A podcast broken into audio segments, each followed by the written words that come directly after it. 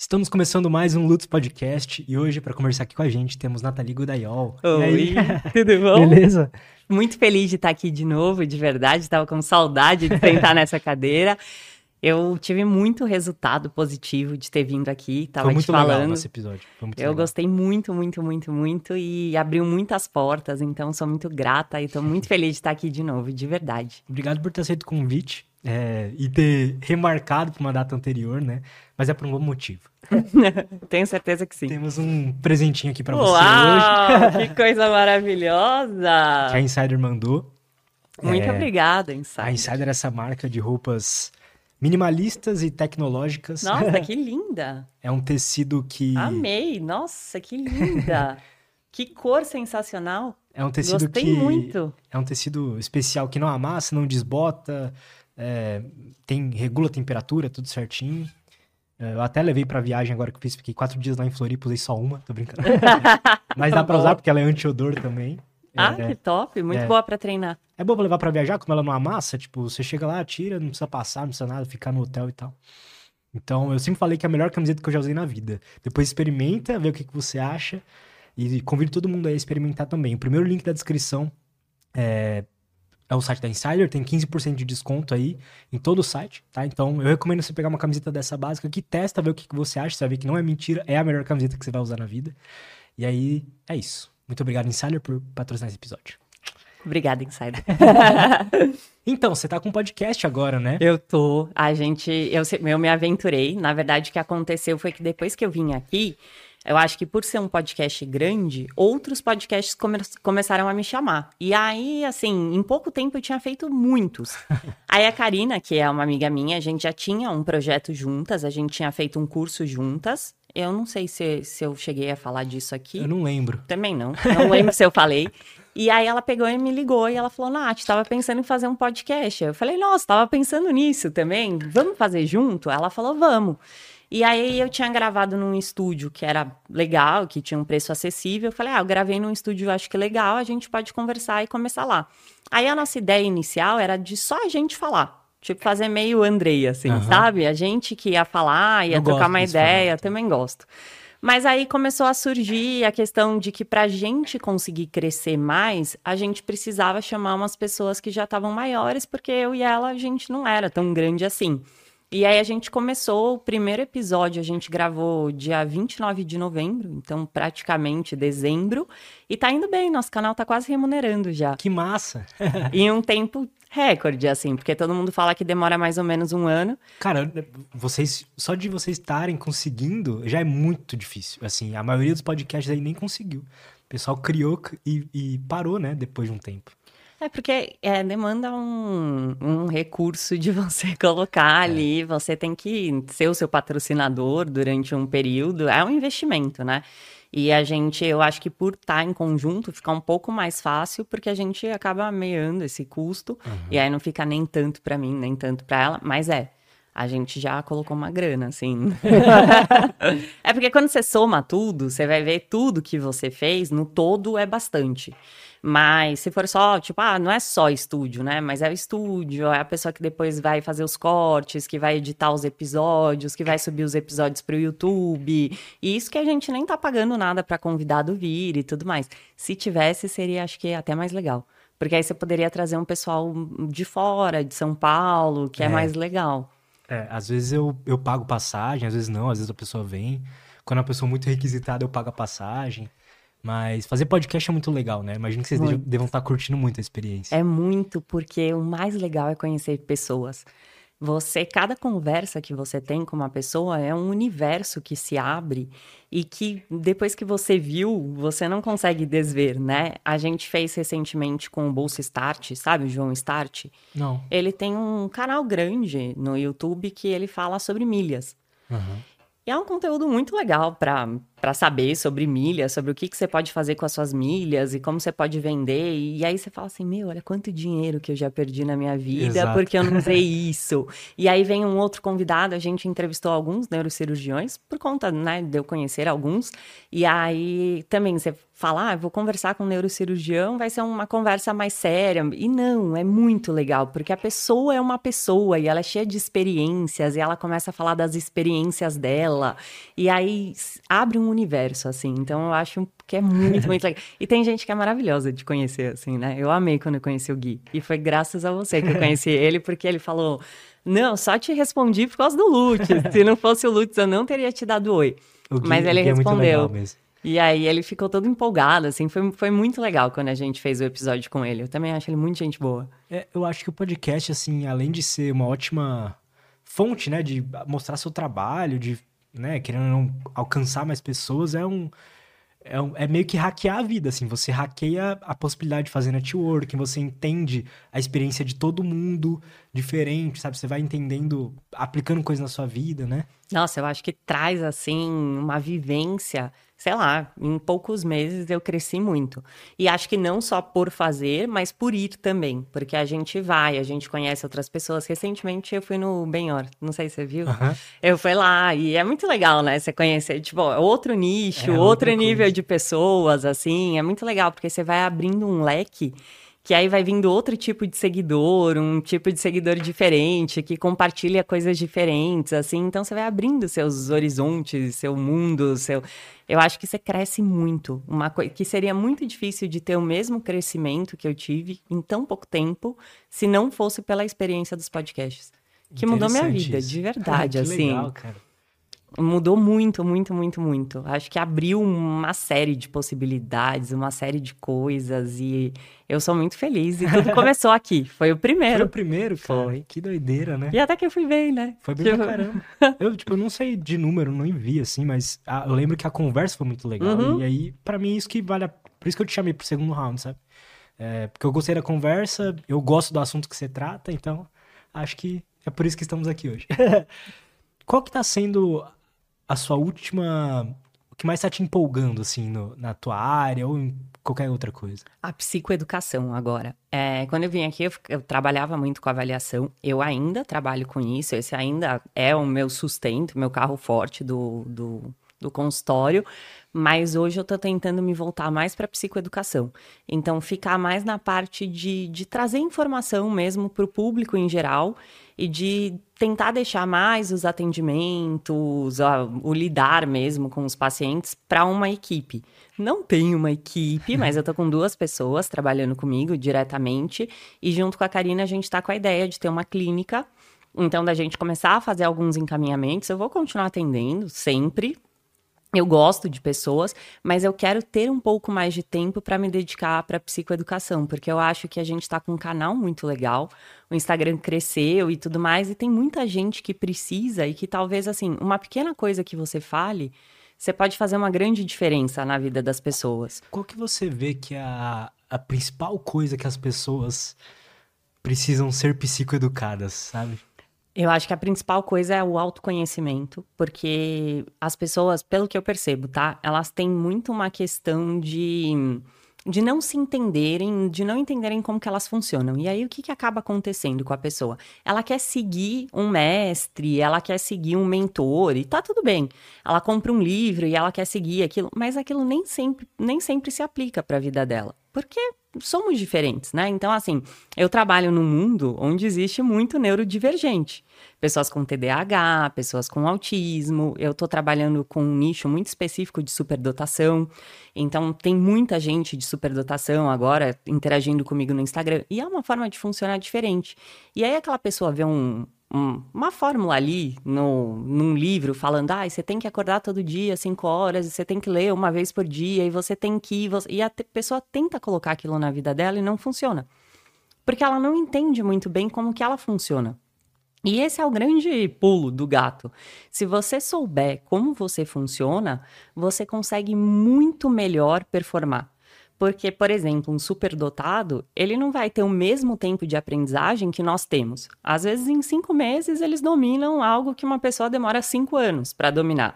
Porque ele tem a questão do hiperfoco. Então, ele coloca aquele interesse muito grande em um determinado assunto, ele consegue consumir tudo daquele assunto, ter um entendimento daquele assunto, e depois, muitas vezes, aquele assunto até deixa de ser interessante para ele, porque deixou de ser desafiador.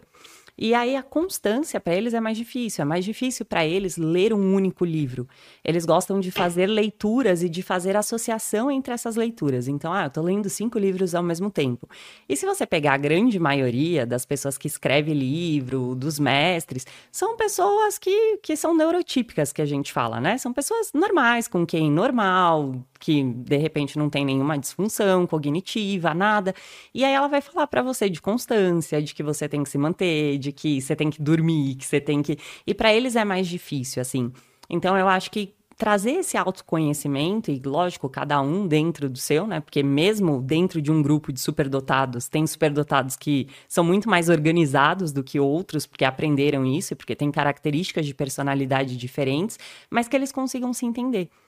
Então, acho que quanto mais conhecimento a gente tem da gente mesmo, melhor é. Eu senti isso, porque eu gosto muito de ler, né? Uhum. E, e, justamente sobre assuntos de desenvolvimento pessoal, de melhoramento. Só que o problema é que cada livro, às vezes, vai falar uma coisa diferente, e às vezes as coisas incomuns que eles falam, ah, acordar cedo e tal, não sei o quê. Não. Isso. É, isso não é autoconhecimento, né? Você lê livros sobre autoconhecimento, mas você não está se autoconhecendo.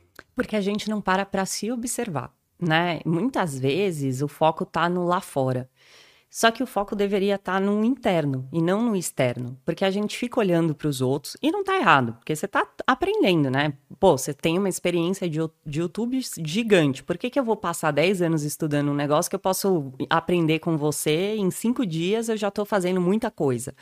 tem um, um, motivo, e é um motivo válido, mas muitas vezes a gente não para para olhar para a gente mesmo, né? Poxa, funciona para mim. Quando eu faço um curso, eu, eu consigo performar melhor, ou de repente quando eu tô lendo só esse livro, funciona para mim, que foi, lembra quando você me falou que você tomava o remedinho para melhorar a atenção, aí você falou, ah, eu senti nos dois primeiros dias e depois não? Uhum. Tem pessoas que tomam e que acham que aquilo é maravilhoso, de repente no organismo dela faz muito sentido e realmente tem um efeito maravilhoso mas para outras pessoas não.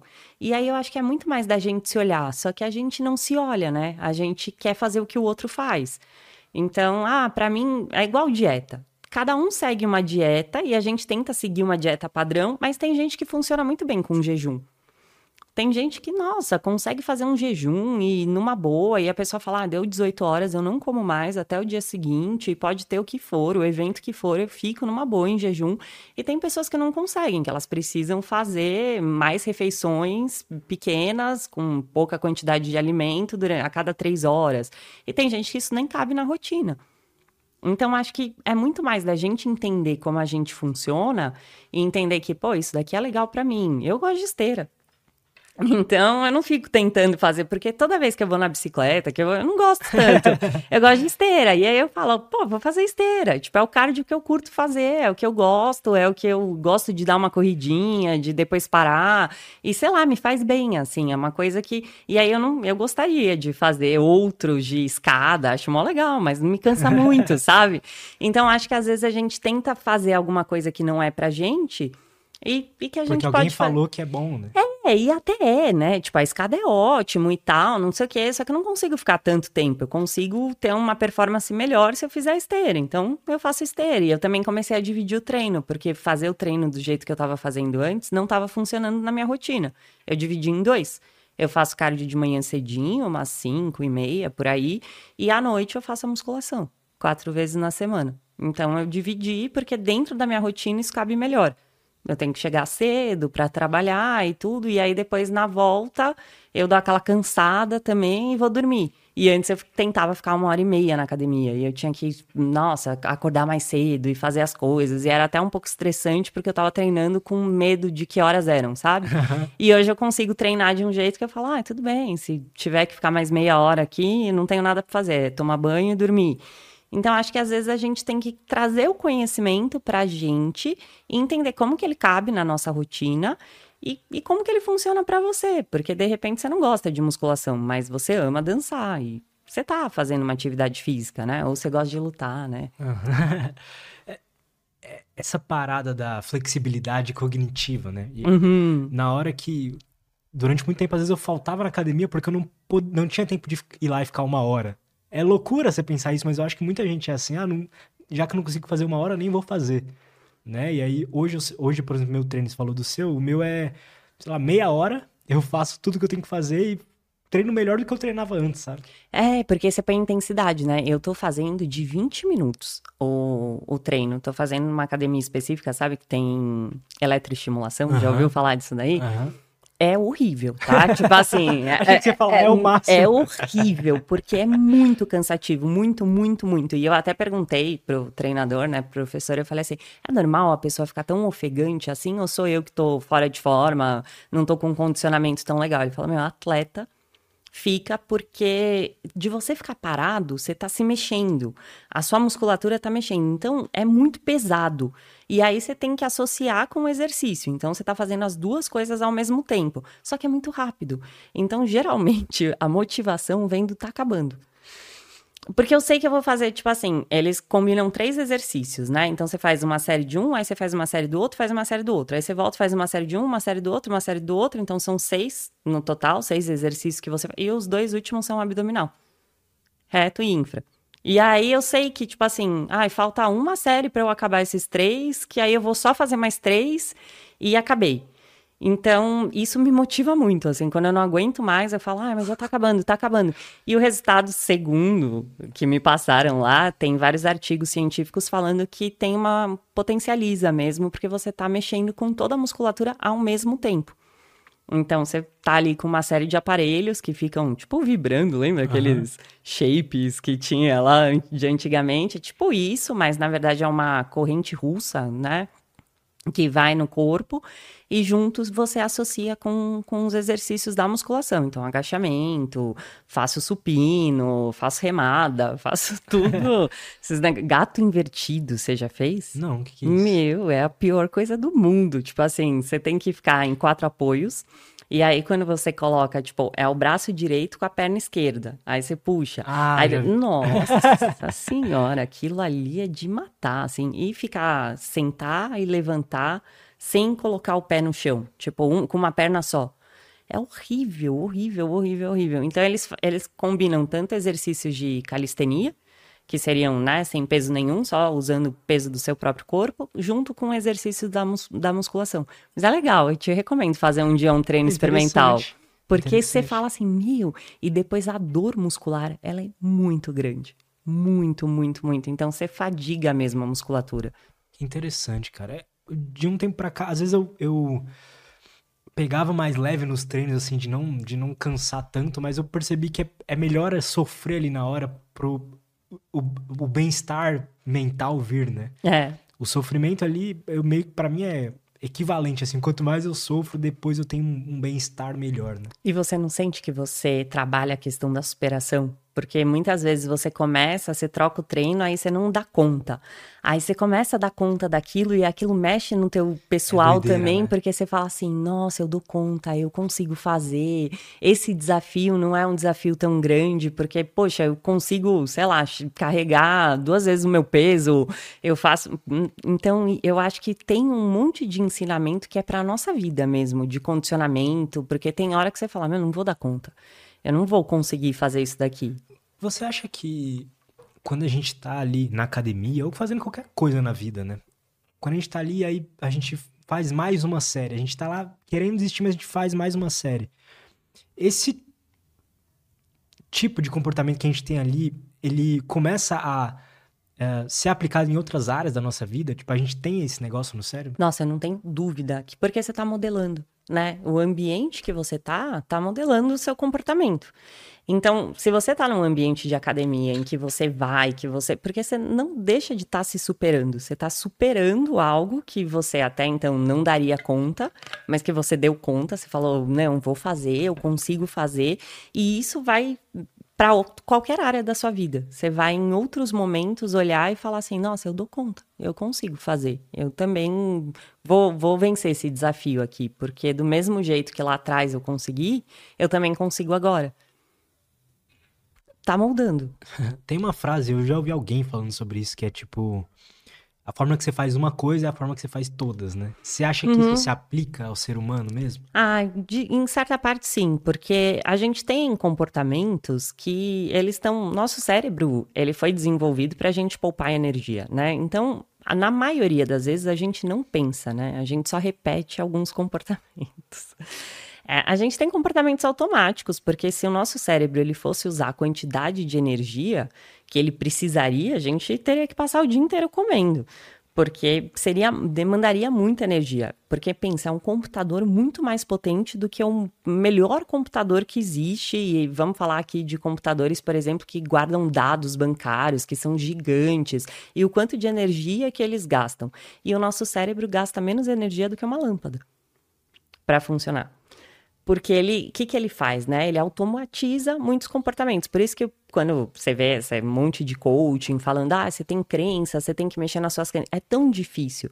Porque você tem que tirar um comportamento que é automático para que você comece a pensar sobre ele e pensar demanda energia para que você mude. Então, no começo, tudo que você vai fazer no começo, sei lá, você está aprendendo a dirigir. Você tem que pensar sobre o processo. Ah, eu vou colocar primeiro, ah, eu tenho que olhar o retrovisor, ah, eu tenho que mexer no banco do carro, eu tenho que fazer isso. Então, você está num pensamento ativo. Depois, você começa a fazer aquilo errando um pouco, mas pensando um pouco menos, com um pouco menos de atenção, digamos assim. E até que uma hora você faz isso no automático, você nem sabe como você chegou.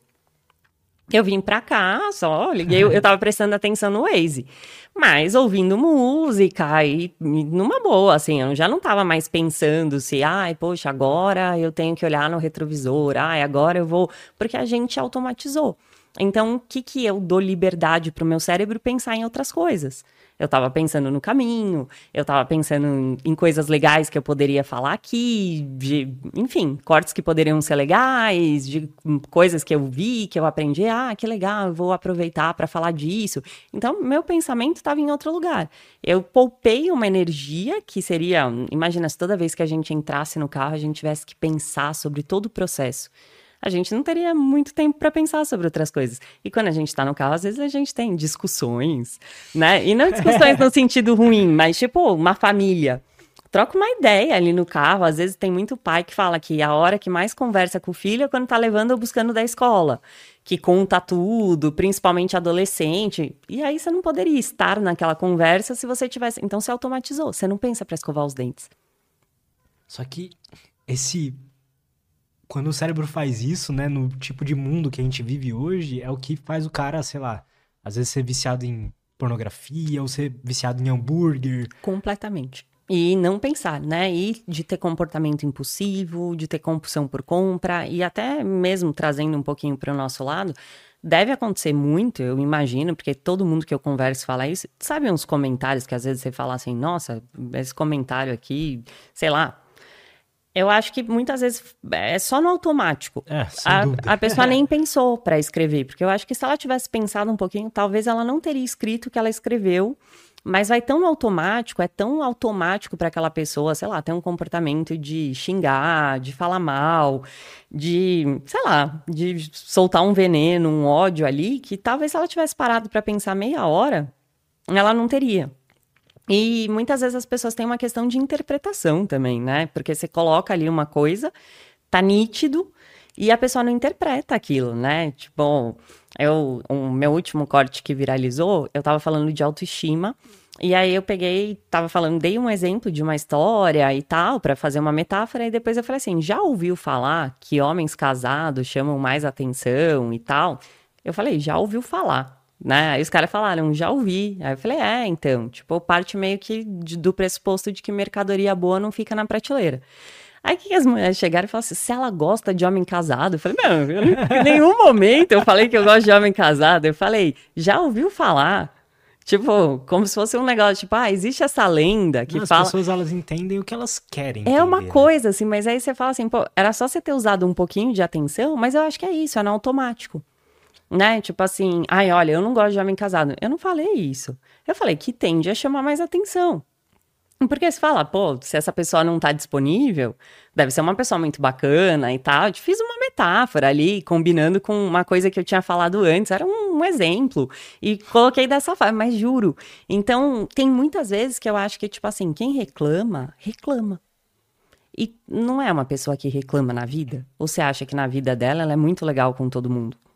Porque se ela nem te conhece, E ela entra lá para fazer um comentário, falando um monte de coisa e tudo mais. Tudo bem, ela quer ser vista, ela quer ser ouvida, ela tem uma demanda, mexeu num. Eu pensei assim, acho que esse corte mexeu no ego de algum. Não foi, foi mínimo, tá? Teve uns quatro comentários bem ruins, o resto, um monte de gente fazendo brincadeira e piada, os caras falando, ah, vou comprar uma aliança e tal.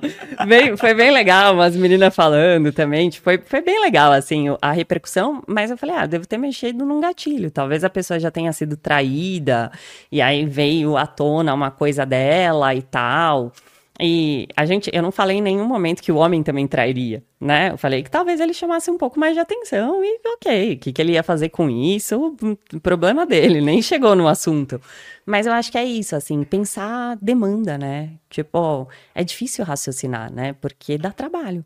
E as pessoas querem um caminho mais fácil, e é por isso que tudo que é mágico vende. Uhum. Ah, você vai tomar esse remédio aqui, você vai queimar um monte de gordura. E na verdade, muito provavelmente você não vai, porque quando você comprar a medicação, o médico, enfim, quem te passou vai te falar: ó, oh, você tem que associar dieta e exercício. E talvez uma boa noite de sono e tal, tal, tal, e água constante. Então tem uma série de coisas. Será que se você fizesse a dieta, o exercício, o sono e a água, você já não emagreceria naturalmente? Será que é a medicação que faz você emagrecer, emagrecer mesmo? Ou será que é a associação dela com as outras coisas? Porque é assim para tudo. Você, é que eu sou mulher, né? Você vai fazer um tratamento para celulite numa clínica estética. Ela vai te falar: toma água, faz dieta, faz. Senão não vai, ter, não vai funcionar. E aí, muito eu parei também de fazer essas coisas, porque eu pensei, se eu fizer dieta e fizer exercício, não tenho celulite, não preciso nem. Uhum. Porque é. Então, assim, porque tem um trabalho, mas a gente quer o fácil. Né? Ah, sei lá, você tem que tomar 3 litros de água por dia. Ah, dá muito trabalho. Então eu prefiro tomar Nossa, um. Mas se tomar água para uma pessoa dá muito trabalho, né? Tipo, é. como é que é. Qual que é o. O que, que é difícil, né, para essa pessoa, né? Mas e não é? Muita Imagina gente não reclama. Muita gente reclama já. De tomar água. Doideira, tipo, né? Muita gente fala, tipo, nossa, tomar água é um saco tomar água. É que eu acho que você tem que levantar para ir no banheiro né? Porque o corpo vai eliminar Exato. a toxina, então você vai ter que levantar e você vai usar mais o banheiro, e talvez a pessoa não goste disso, não sei mas reclama de, de tomar água, reclama de. Sim, ir pra academia é um tormento, né? Tipo, eu até vi hoje um, um corte da acho, acho, que era da Simone, da Simone Simaria, uhum. falando que, tipo, ela odeia academia, que é a pior coisa do mundo, que não importa a atividade, que não sei o que, não sei o que. E o pessoal falando, meu, se você odiar a academia, você odeia menos do que a Simone, sabe? tipo, porque ela odeia muito, muito, muito. E eu acho que a gente tem que tentar ver um ponto positivo. Tipo, ó, eu não fico super feliz de acordar e falar, estou indo treinar.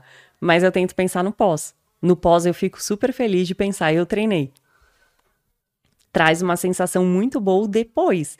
Então eu tento sempre pensar nessa sensação que vai vir depois para me engajar na tarefa. Ah, e lógico, eu acho que o funcionamento cerebral melhora, e isso é uma coisa muito rápida de você perceber. Eu sinto muito menos sono hoje em dia, e eu sentia muito sono. Muito, muito, muito, muito. Eu não sei se tem associação, depois você pergunta para um nutricionista, tá? Eu já perguntei, me disse que sim, mas foi quando eu cortei o glúten que eu parei de sentir sono.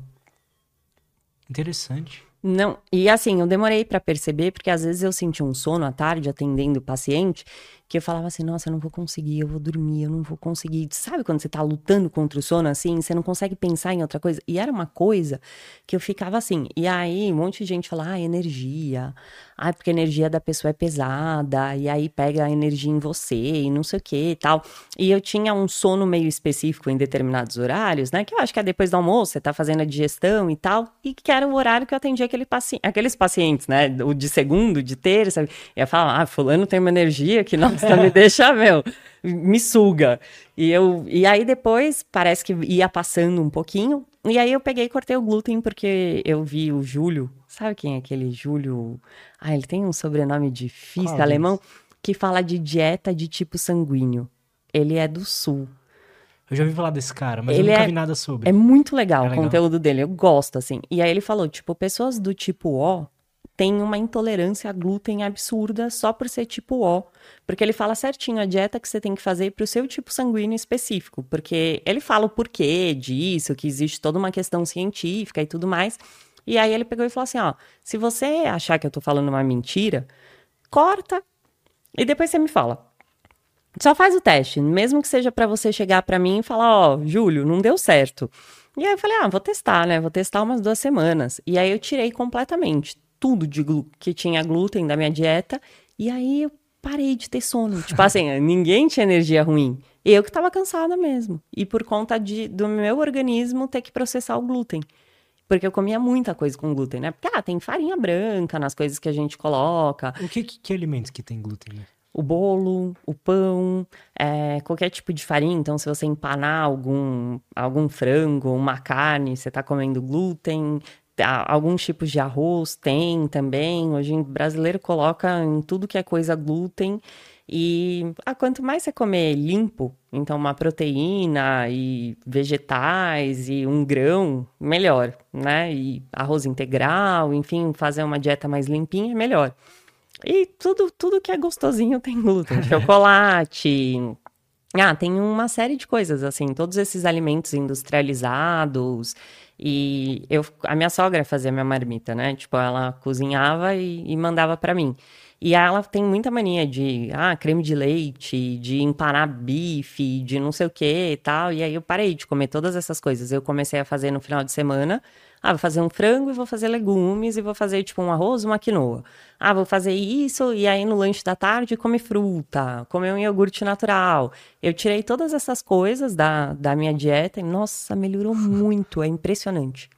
Esse, essa questão de se, essa variabilidade de disposição, né, que a gente tem, quais fatores que você vê assim que talvez envolvam o cérebro e tal que mais afetam essa disposição, esse cansaço excessivo, faz a pessoa acorda cansada, fica cansado o dia inteiro, sabe? Uhum. Sem dúvida, o pior de todos é o estresse. Tá? Esse é totalmente comprovado. Então, se você estiver passando um período de vida em que você está vivendo um momento estressor, seja ele por qual motivo for, vai cair muito o seu rendimento, porque vai perturbar o teu sono, porque às vezes você até vai dormir, mas você não vai dormir tão bem. Então, sei lá, você tá dormindo, mas você acorda cansado, você sente que você não descansou porque você tá muito ansioso, ou você tende a acordar no meio da noite, ou você demora muito para pegar no sono.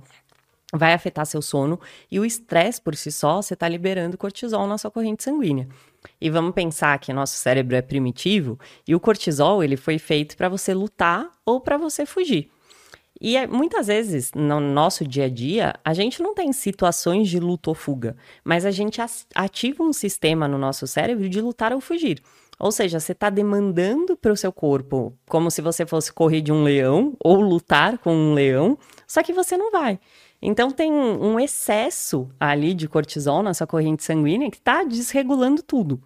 Ele é o pior de todos. É por isso que pessoas estressadas engordam, Pessoas estressadas é, vão mal em prova, pessoas estressadas performam mal no trabalho. Quanto mais tranquilidade a gente tiver na nossa mente, melhor. Então, o estresse é o pior deles. Tipo, tudo que a gente puder fazer para evitar ser uma pessoa estressada é o melhor. É que tem muitas coisas que não estão, né? Não, meu, eu tô atendendo um influencer muito legal. Depois até quero falar disso com você, de uns influencers e tal. E aí ele tomou um golpe. E roubaram todo o dinheiro que ele tinha. Nossa, ficou desesperado. E é uma coisa que não, não tem como, todo mundo ficaria. Você tem suas contas para pagar e tudo mais. Às vezes você passa por alguma coisa assim e você não tá esperando. E aí você uhum. vai falar assim, não, deixa eu ser zen. É difícil, né? Você fica ali por um momento, tipo assim, depois ele entrou e ele falou assim, cara, se eu fiz essa grana, eu consigo fazer de novo eu sei o caminho e eu vou focar no caminho, não vou focar mais tanto no problema. E aí conseguiu, mas por uns dois dias ficou malzão, tipo, muito mal. Normal, também ficaria. Tipo, ah, eu fiz todo um trabalho, ganhei um dinheiro. Aí foram lá e me deram um golpe e pegaram todo o meu não dinheiro. Não tem como, né? Não tem, ou sei lá, é, alguma coisa de trabalho, a empresa que você trabalha tá fechando. Tem coisas que não dá pra gente. Mas quanto mais a gente conseguir, né? Porque tem gente que é estressada o tempo inteiro.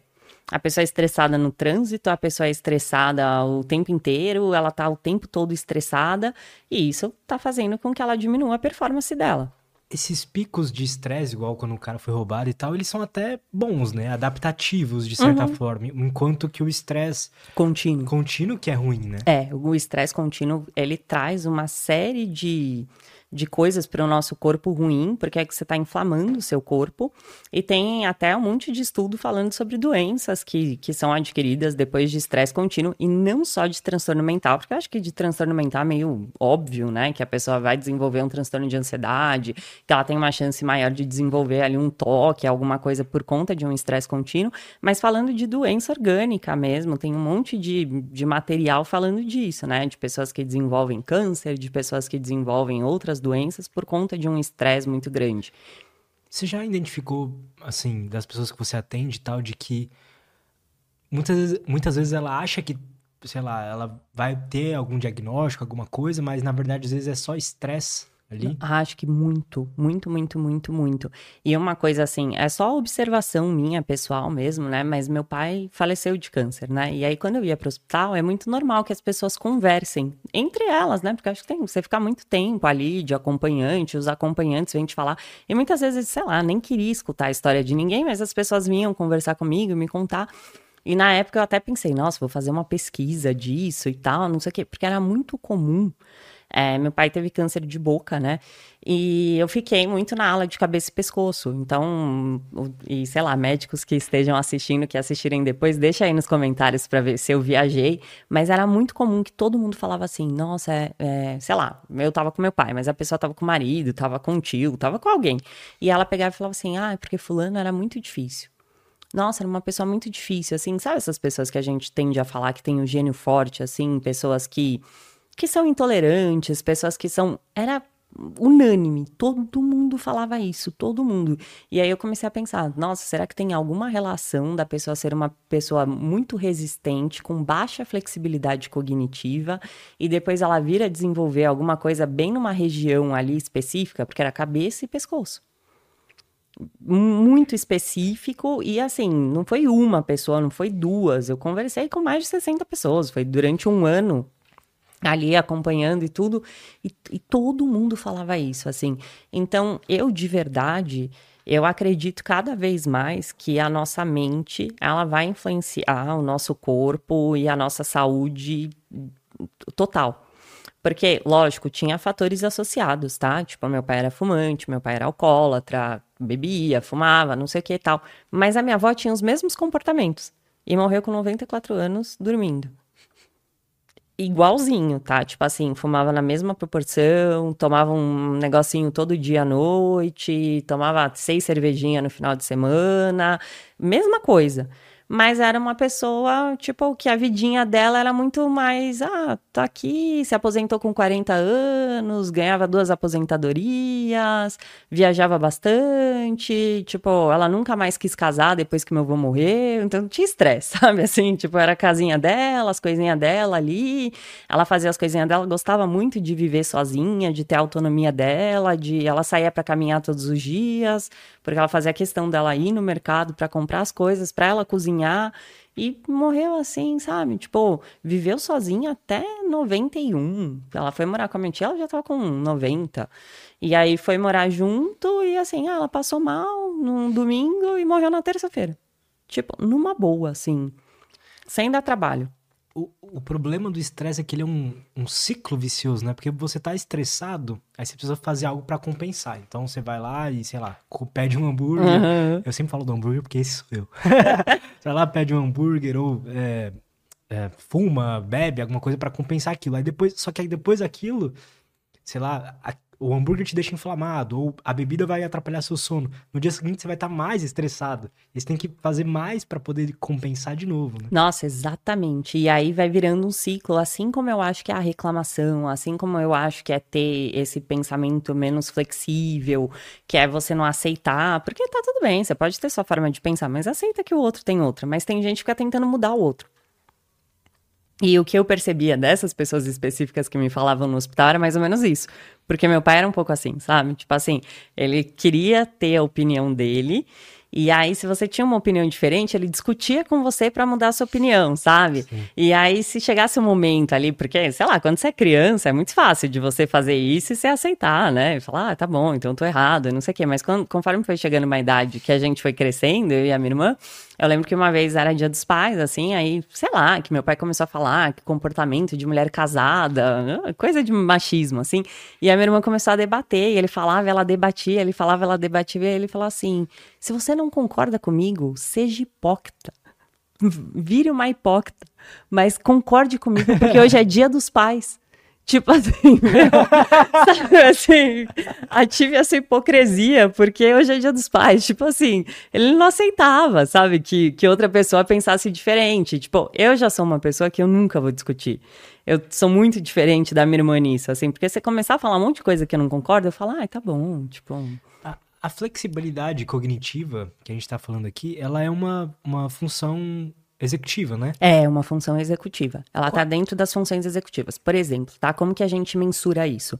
Eu vou te dar um desafio para você vencer ali, tipo, um testezinho que você tem que chegar num objetivo específico.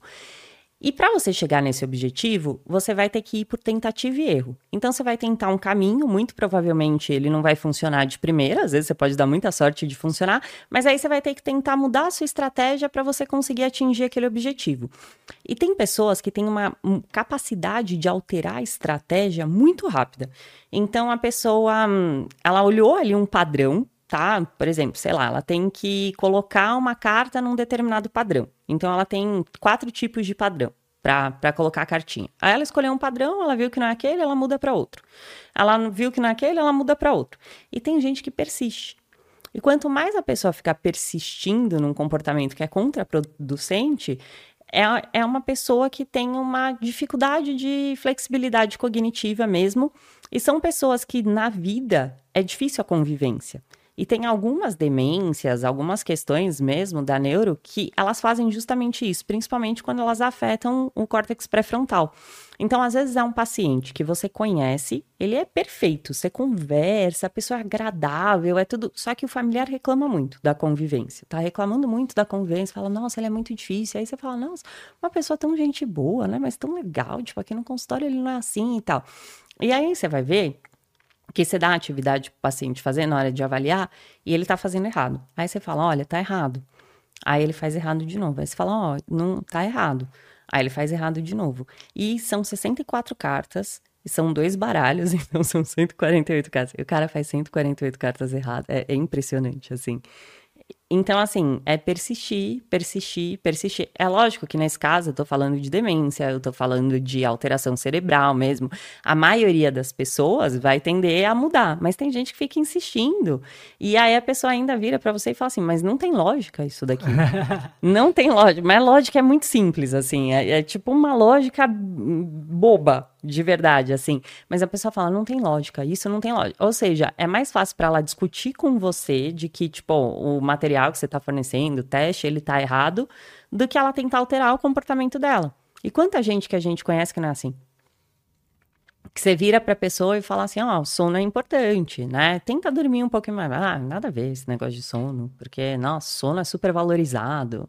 Não tem nada a ver isso aí. Eu sempre dormi seis horas e não, não, não, sei lá, a pessoa tentar, ela quer discutir com você uma coisa e tem gente que aceita numa boa, né? Tem gente que você senta para conversar, você traz um negócio e a pessoa fala assim, nossa, caramba, eu não sabia disso aqui, vou usar na minha rotina. Foi o que eu falei do glúten. Falei, ah, vou testar né? Tipo, sou tipo, ó, sei lá, vai que isso daí tá me prejudicando e eu nem sabia que tinha uma correlação, porque intolerância a glúten eu não tenho, eu já fiz exame. Eu não tenho, meu organismo consegue processar e tal. Mas aí quando ele falou de um tipo sanguíneo específico, que ele falou, cara, isso é para tipo O. Outros tipos vão lidar melhor com glúten. Tipo, tipo O é melhor evitar, tipo, comer só às vezes e tudo mais. E hoje a gente tem muita opção de coisa gostosa sem glúten. Uhum. Tudo que você quiser. Se você quiser um pãozinho, tem. Se você quiser um bolinho, tem. Eu evito. Ah, mas não vou deixar de comer um bolo de aniversário do meu sobrinho porque eu não posso comer glúten. Mas é uma vez na semana, uhum. né? Tipo, uma vez no mês, porque ele vai fazer meu aniversário uma vez só. É pouquinho que você faz o consumo daquilo, você não tá consumindo o tempo todo. Mas eu tive essa flexibilidade de falar, pô, veio uma informação para mim que eu não conhecia, ah, vou testar. Vou ver, porque eu tô aberta. Mas tem um monte de gente que vai discutir, que vai falar, ah, nada a ver, eu sou tipo, ó, oh, eu sempre comi glúten, eu sou ótimo e não sei o quê. Deve ter um monte nos comentários lá, que eu nem entrei para olhar, mas deve ter. Um monte de gente que vai ficar falando e discutindo e querendo dizer que não é daquele jeito. Então, a flexibilidade, ela faz muita diferença. Quais são as outras funções, funções executivas? executivas que a gente tem? A gente tem o controle inibitório, que é o controle de impulso. Então, toda vez que eu controlo alguma coisa, vamos voltar lá para a dieta. Tô na dieta, aí eu vi o bolinho, e aí eu não vou comer o bolinho porque eu sei que a longo prazo eu tô num objetivo maior, seja ele o que for, num padrão estético, melhorar a minha saúde, o que for. Então eu controlei esse impulso, o impulso de compra, o impulso de traição, controle inibitório. Então eu vou ter um controle inibitório ali melhor. E esse mesmo controle inibitório seria o que faria com que essa pessoa não discutisse comigo no teste enquanto que outras pessoas discutem, né? Então, tipo uhum. assim, eu tenho controle da minha ansiedade porque eu quero acertar. Eu tô jogando, eu tô jogando para ganhar. Todo mundo joga para ganhar. É ruim de você controlar isso, mas você tem aquele controle de impulso. Então, o controle inibitório tá dentro. O raciocínio fluido, que é a capacidade de você ter fluidez no seu raciocínio. Então, você começa um, um, assunto, você desenvolve aquele assunto, enquanto que outras pessoas têm uma arborização do pensamento, que é muito comum no TDAH. Eu comecei a falar aqui para você uma coisa, falar, ah, então, mas aí minha mãe, ela faz não sei o que, não sei o que, mas que não sei o que, ontem eu não sei o que, e aí eu não fecho o assunto, eu vou arborizando, eu vou abrindo, abrindo, abrindo, abrindo, abrindo, abrindo e não, não concluo. Então, esse raciocínio fluido, ele é, ele é importante também, está dentro das nossas funções executivas. A memória operacional. A memória operacional, ela é um tipo de memória de curto prazo, apesar de que alguns teóricos não gostam de classificar assim, porque ela é uma memória específica mas é uma memória que a gente vai usar para que a gente consiga executar uma ação, mas não necessariamente ela vai se tornar uma memória de longo prazo. Porque a gente tem dois tipos de memória, de curto e a de longo prazo. Então, eu tenho uma memória ali de curto prazo, acabei de receber uma informação, sei lá, é, os répteis rastejam, meu, meu, professor falou isso na aula, e aí depois eu vou ouvir aquilo de novo e vou fazer um exercício, e aí com o tempo eu vou associar aquilo, vai virar uma memória de longo prazo. Ah, acho, acho que esse animal é um réptil, ele está rastejando sei lá, se tornou uma memória de, de longo prazo. A memória operacional é, por exemplo, você memorizar os números de um boleto para você pagar o boleto. Eu preciso lembrar daquilo daqui a dois anos ou daqui a um mês? Não precisa, é uma informação que, mas ela é essencial para que eu execute a tarefa. Se eu não memorizar os números ali, eu não executei aquela tarefa. Então ela ocupa um espaço ali no cérebro que curtinho, é curto de, por um períodozinho. Mesma coisa, a professora passou o trabalho lá na, na sala de aula, né? Então, ah, sei lá, vocês vão fazer assim, assim, assim, vocês vão se dividir em grupo de cinco pessoas, cada um vai fazer uma leitura de tal parágrafo e vocês vão vir aqui apresentar aqui na frente. Eu preciso lembrar de como eu tinha que fazer o trabalho para fazer o trabalho. Depois que eu fiz o trabalho ali, já não importa mais aquilo. Eu não preciso lembrar disso daqui a seis meses, o que, que ela tinha falado e como ela tinha falado. Mas é essencial para que eu execute a tarefa, naquele momento específico. E as pessoas com TDAH têm muito todas essas questões. Então, é um transtorno das funções executivas. Então, essa memória operacional ela vai estar falha. E a atenção. Então, a atenção a gente divide em três tipos de atenção. A gente tem uma atenção concentrada, que é, é o que a gente está usando agora. A gente vai ficar aqui por um longo período de tempo concentrado nesse episódio que a gente está fazendo. A gente está concentrando a nossa atenção no que a gente está fazendo no aqui e agora. A alternada é, por exemplo, se alguém te chamar e aí você tiver que sair daqui para atender uma urgência, sei lá, e aí você retorna e aí você fala, Nath, eu estava conversando com você sobre as funções executivas. Termina de me falar o que você estava me falando. A gente estava falando de atenção. Então você retomou seu foco. Você alterou e retornou no foco. E por último, a dividida, que é quando a gente dirige, por exemplo. Você está prestando atenção em mais de uma coisa ao mesmo tempo. Você tem que prestar atenção no câmbio, você tem que prestar atenção na marcha, no pedal, no vidro, no retrovisor, no espelho, no, sei lá, no cara que está do teu lado, na pessoa que está atravessando a rua, no carro do lado, no farol, às vezes no rádio. Você está dividindo a sua atenção entre várias atividades. A gente precisa dessas três atenções o tempo todo na nossa vida. E a primeira função executiva, a primeira função psicológica superior que a gente usa é a atenção. E ela vem logo depois para todo o processo. Então, se eu não tenho uma boa atenção, eu não consigo fazer uma boa memória operacional, concorda? Porque ali no momento você vai falar assim pra mim, ó, Nath, você vai levantar, vai fazer 10 polichinelos e três flexões e vai sentar aqui de novo. Se eu não prestei atenção no que você falou, eu nem memorizei. Depois, para eu executar, eu também não vou conseguir. Depois eu tenho um planejamento que faz parte também das funções executivas, porque eu vou planejar, vou falar, ah, 10 polichinelos, então eu vou me afastar porque tem uma cadeira aqui, eu posso bater nessa cadeira, eu vou um pouquinho mais para lá, planejei, executei a tarefa, voltei. Depois que você me falou, já não me importa mais, não preciso lembrar disso daqui a dois dias, de uhum. qual era a tarefa que eu tinha para fazer, porque eu já fiz. Então, quando eu tenho uma falha atencional, eu vou ter uma falha nas outras funções executivas, vai me atrapalhar. E se a gente pensar que memória é o que demanda aprendizagem, é por isso que o transtorno do déficit de atenção e hiperatividade é um transtorno de aprendizagem, porque eu tenho dificuldade de memorização por falta atencional. É uma cascatinha, né?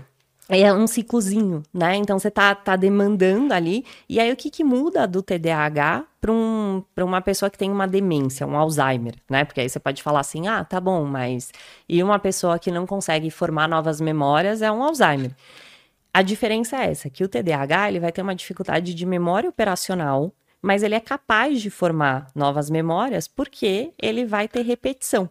Então, muitas vezes você vai falar assim: ó, você vai levantar, você vai fazer isso, isso e isso. Aí a pessoa vai falar: que, que era mesmo que era pra eu fazer? Você falou, levanta e faz o quê mesmo? Mas aí você repete e ela faz. Então, você repetiu mais uma vez, você teve aquela repetição, ela é capaz de formar novas memórias. A pessoa com Alzheimer, você pode falar 100 vezes e ela não lembra. Por isso que ela te fala assim: eu já almocei? Eu almocei hoje? Aí você fala, já, avó, você almoçou, a gente almoçou, tal coisa e tal coisa. Aí passa 10 minutos ela fala assim: a gente não vai almoçar hoje? Porque ela não formou nova, novas memórias. E aí ela tem uma falha na questão da aprendizagem. Por quê? Porque ela, mesmo que você repita, ela não é capaz de aprender. O TDAH é. Com a repetição, ele está ali com o processo de aprendizagem dele preservado, que a gente fala. E enquanto que uma demência tira essa preservação da aprendizagem. Então ele tem uma questão, ele talvez ele não memorize tão bem pela atenção. Ele não, só não prestou atenção suficiente, mas quando ele se foca naquilo, quando você repete a informação, ele é capaz de captar. Existe uma função que é mais importante do que as outras? Ou não? Ah, no, no cérebro, assim, nas funções executivas? É. Hum, eu acho que a atenção é a mais importante de todas, porque é ela que vai. Ela que vai iniciar o ciclo todo ela que vai estar tá relacionada com todo o resto, assim, né? Porque aí você pode falar assim, ah, mas o que, que tem a ver a atenção com o controle inibitório? Eu ia fazer essa pergunta. É, você tem que estar tá atento, né? Porque nem que seja atento ao seu objetivo. Sei lá, você tá num relacionamento. Aí tem uma menina muito bonita lá e você tá envolvido e você tá numa festa e não sei o que, não sei o que. Se você não tem uma atenção naquilo que você quer, que de repente é construir uma história com aquela pessoa, não sei, você pode se deixar levar por um impulso e ter um comportamento impulsivo ali de, sei lá, de traição. Mas se você tem um foco, né, e de certa forma é um foco no seu objetivo, uma atenção, você consegue pegar e falar: não, isso daqui vai me dar um prazer aqui momentâneo, que nem o bolinho, mas a longo prazo talvez vai me dar uma dor de cabeça que eu não quero ter e que vai contra o que eu acredito. Tipo, ah, eu tenho um outro valor que, que não vale a pena aqui. Uhum. Então ela tá em todos os momentos. Ela tá no seu planejamento, ela tá na sua memória operacional, ela tá na sua capacidade de execução de tarefas. Quanto mais atenção você consegue ter, melhor.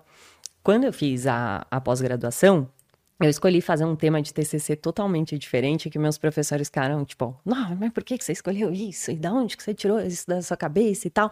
Mas o que, que eu queria? Porque todo mundo da minha sala escolheu uma doença. Ah, vou falar sobre Alzheimer.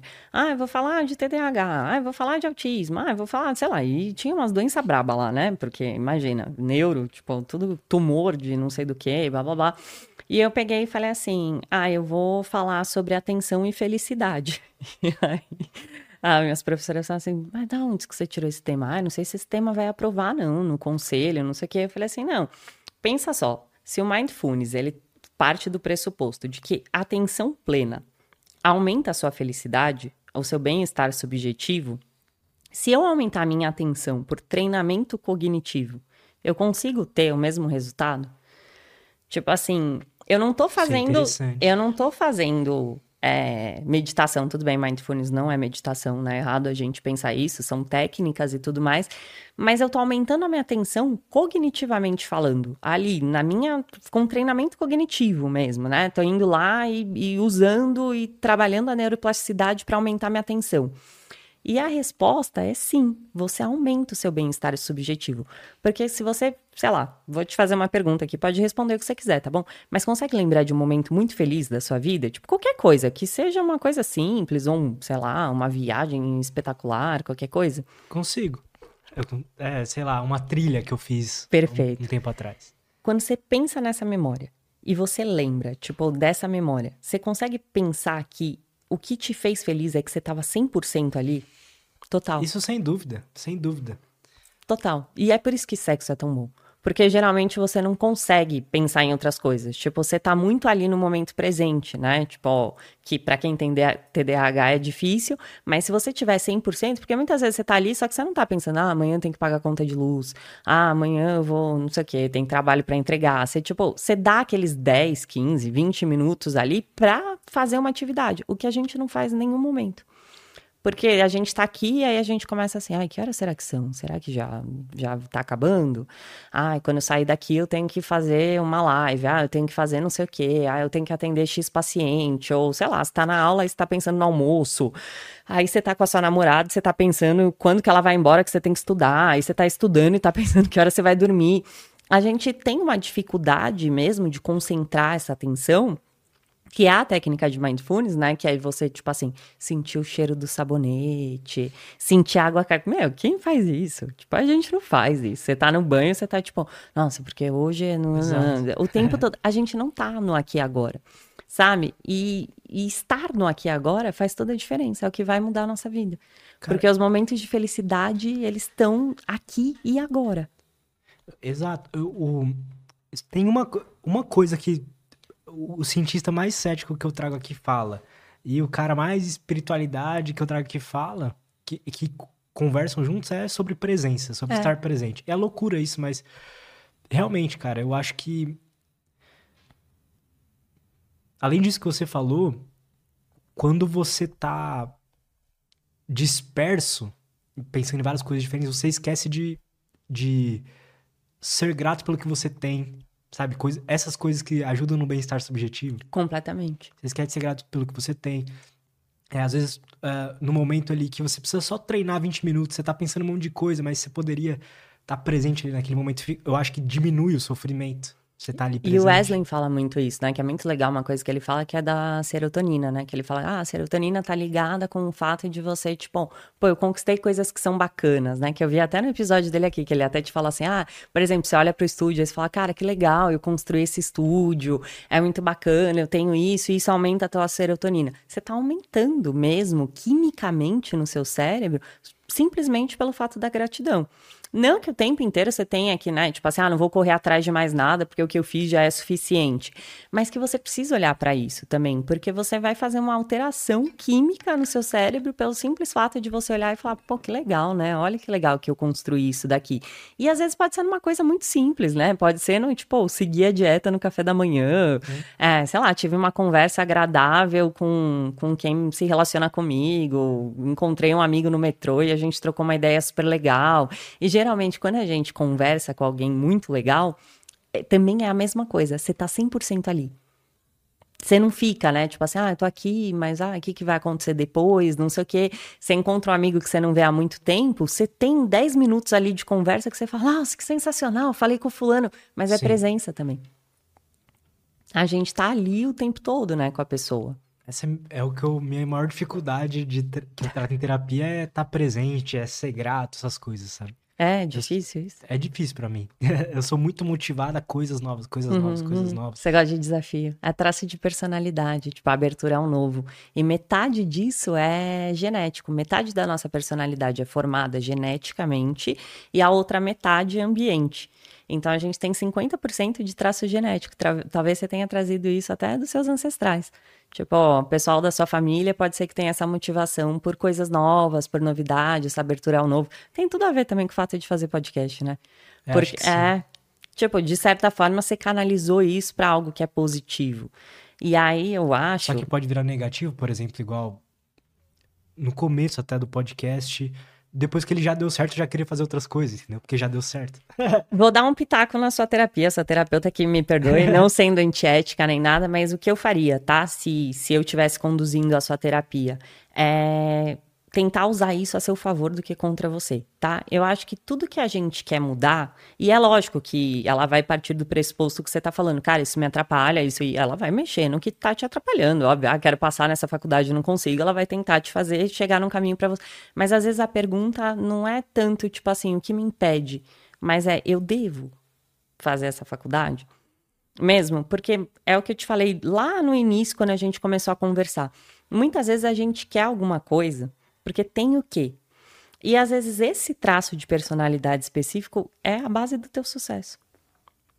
E aí é muito mais sobre você usar isso a seu favor, com moderação. É lógico que pode se tornar uma coisa ruim, como qualquer outra coisa, porque as pessoas morrem de tomar água. Em excesso pode causar morte. Você vê maratonistas que, depois de terminar, acabam morrendo por excesso de água. Então, acho que nada é bom ou é ruim. Tudo depende de como que você vai lidar com aquilo, né? Mas é um traço importante e que você vê que permeia todo o seu sucesso. Então, acho que essa fúria por coisa nova faz com que você queira ter novos conhecimentos, com que você esteja um passo à frente, que você tenha uma capacidade, muitas vezes, de fazer um, um, uma ah, tem uma visão assim do como que vai ser o futuro, né? De um, tipo uma premonição. Mas não é porque você é um bruxo ou nada disso. É porque tem uma visão tão grande que você começa a pensar assim, pô, o podcast vai cair. Vai começar a cair agora, tipo, a novidade vai ser, sei lá, fazer X coisa. Ou um formato de gravação diferente. Ou tal coisa. E aí você já tem essa visão de futuro, por quê? Porque gosta de novidade. Eu, é exatamente isso que você falou, assim. É uma, é uma coisa que me trouxe até aqui e que é legal para mim, eu gosto de ser assim, mas dependendo do momento ali pode ser mais prejudicial, né? Uhum. E aí é de você moderar, sabe? Mas Exato. não fica tentando lutar contra, que eu acho que é pior, assim. Eu acho que tudo que a gente fica falando, eu queria muito não ser boazinha.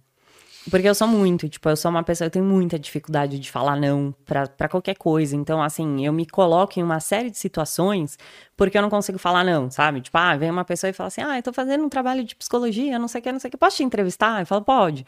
Cara, eu não tenho horário para fazer isso. Aí eu vou lá e, tipo, me mato e fico até 10 horas da noite porque eu dei um raio de uma entrevista de duas horas e que eu não podia ter feito e que aí vai prejudicar meu sono, vai não sei o que, não sei o que. E eu comecei a, a, sempre, ah, eu tenho que mudar isso em mim, ah, eu tenho que ser diferente, ah, eu tenho que não sei o que, eu tenho que ficar falando não para as pessoas, eu tenho que, tenho que, tenho que.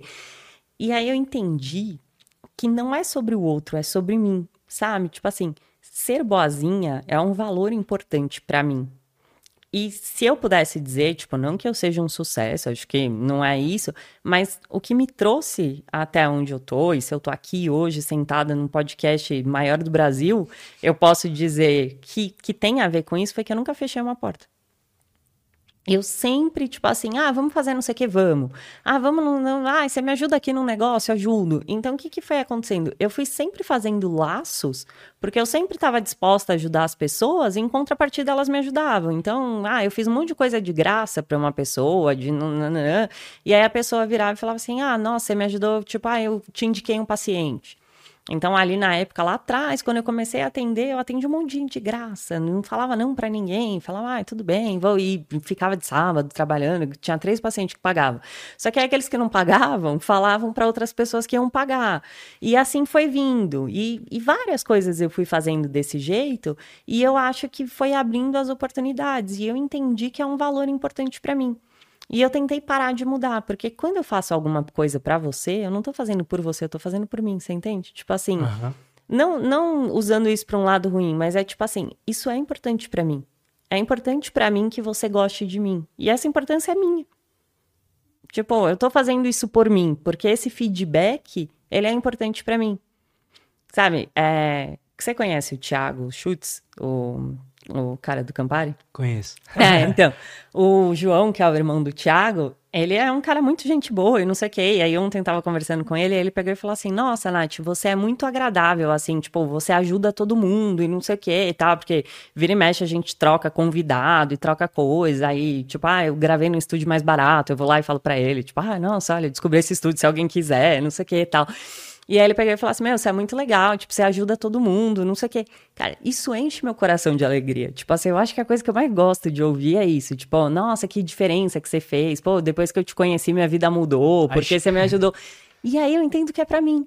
E aí chega um coach e fala pra você, ah, isso aí é uma crença de é, tipo, inferioridade. Tipo, Ai, você não pode, você tem que falar não. Eu acho que, que tem que falar não também, né? Tipo, não tô falando que eu vou passar em cima dos meus valores. Você falar, Nath, matar alguém, não vou matar, né? Tipo, vem aqui, faz não sei o quê, fala mal da sua mãe, não vou. Desculpa, tipo, isso eu vou te falar não. Vou falar, ó, cara, não consigo fazer isso, que, nossa, minha mãe é muito boazinha, não dá pra fazer isso aí não com ela e tal. Mas eu acho que dentro das coisas, assim, de verdade, tipo, eu conheci a Karina assim.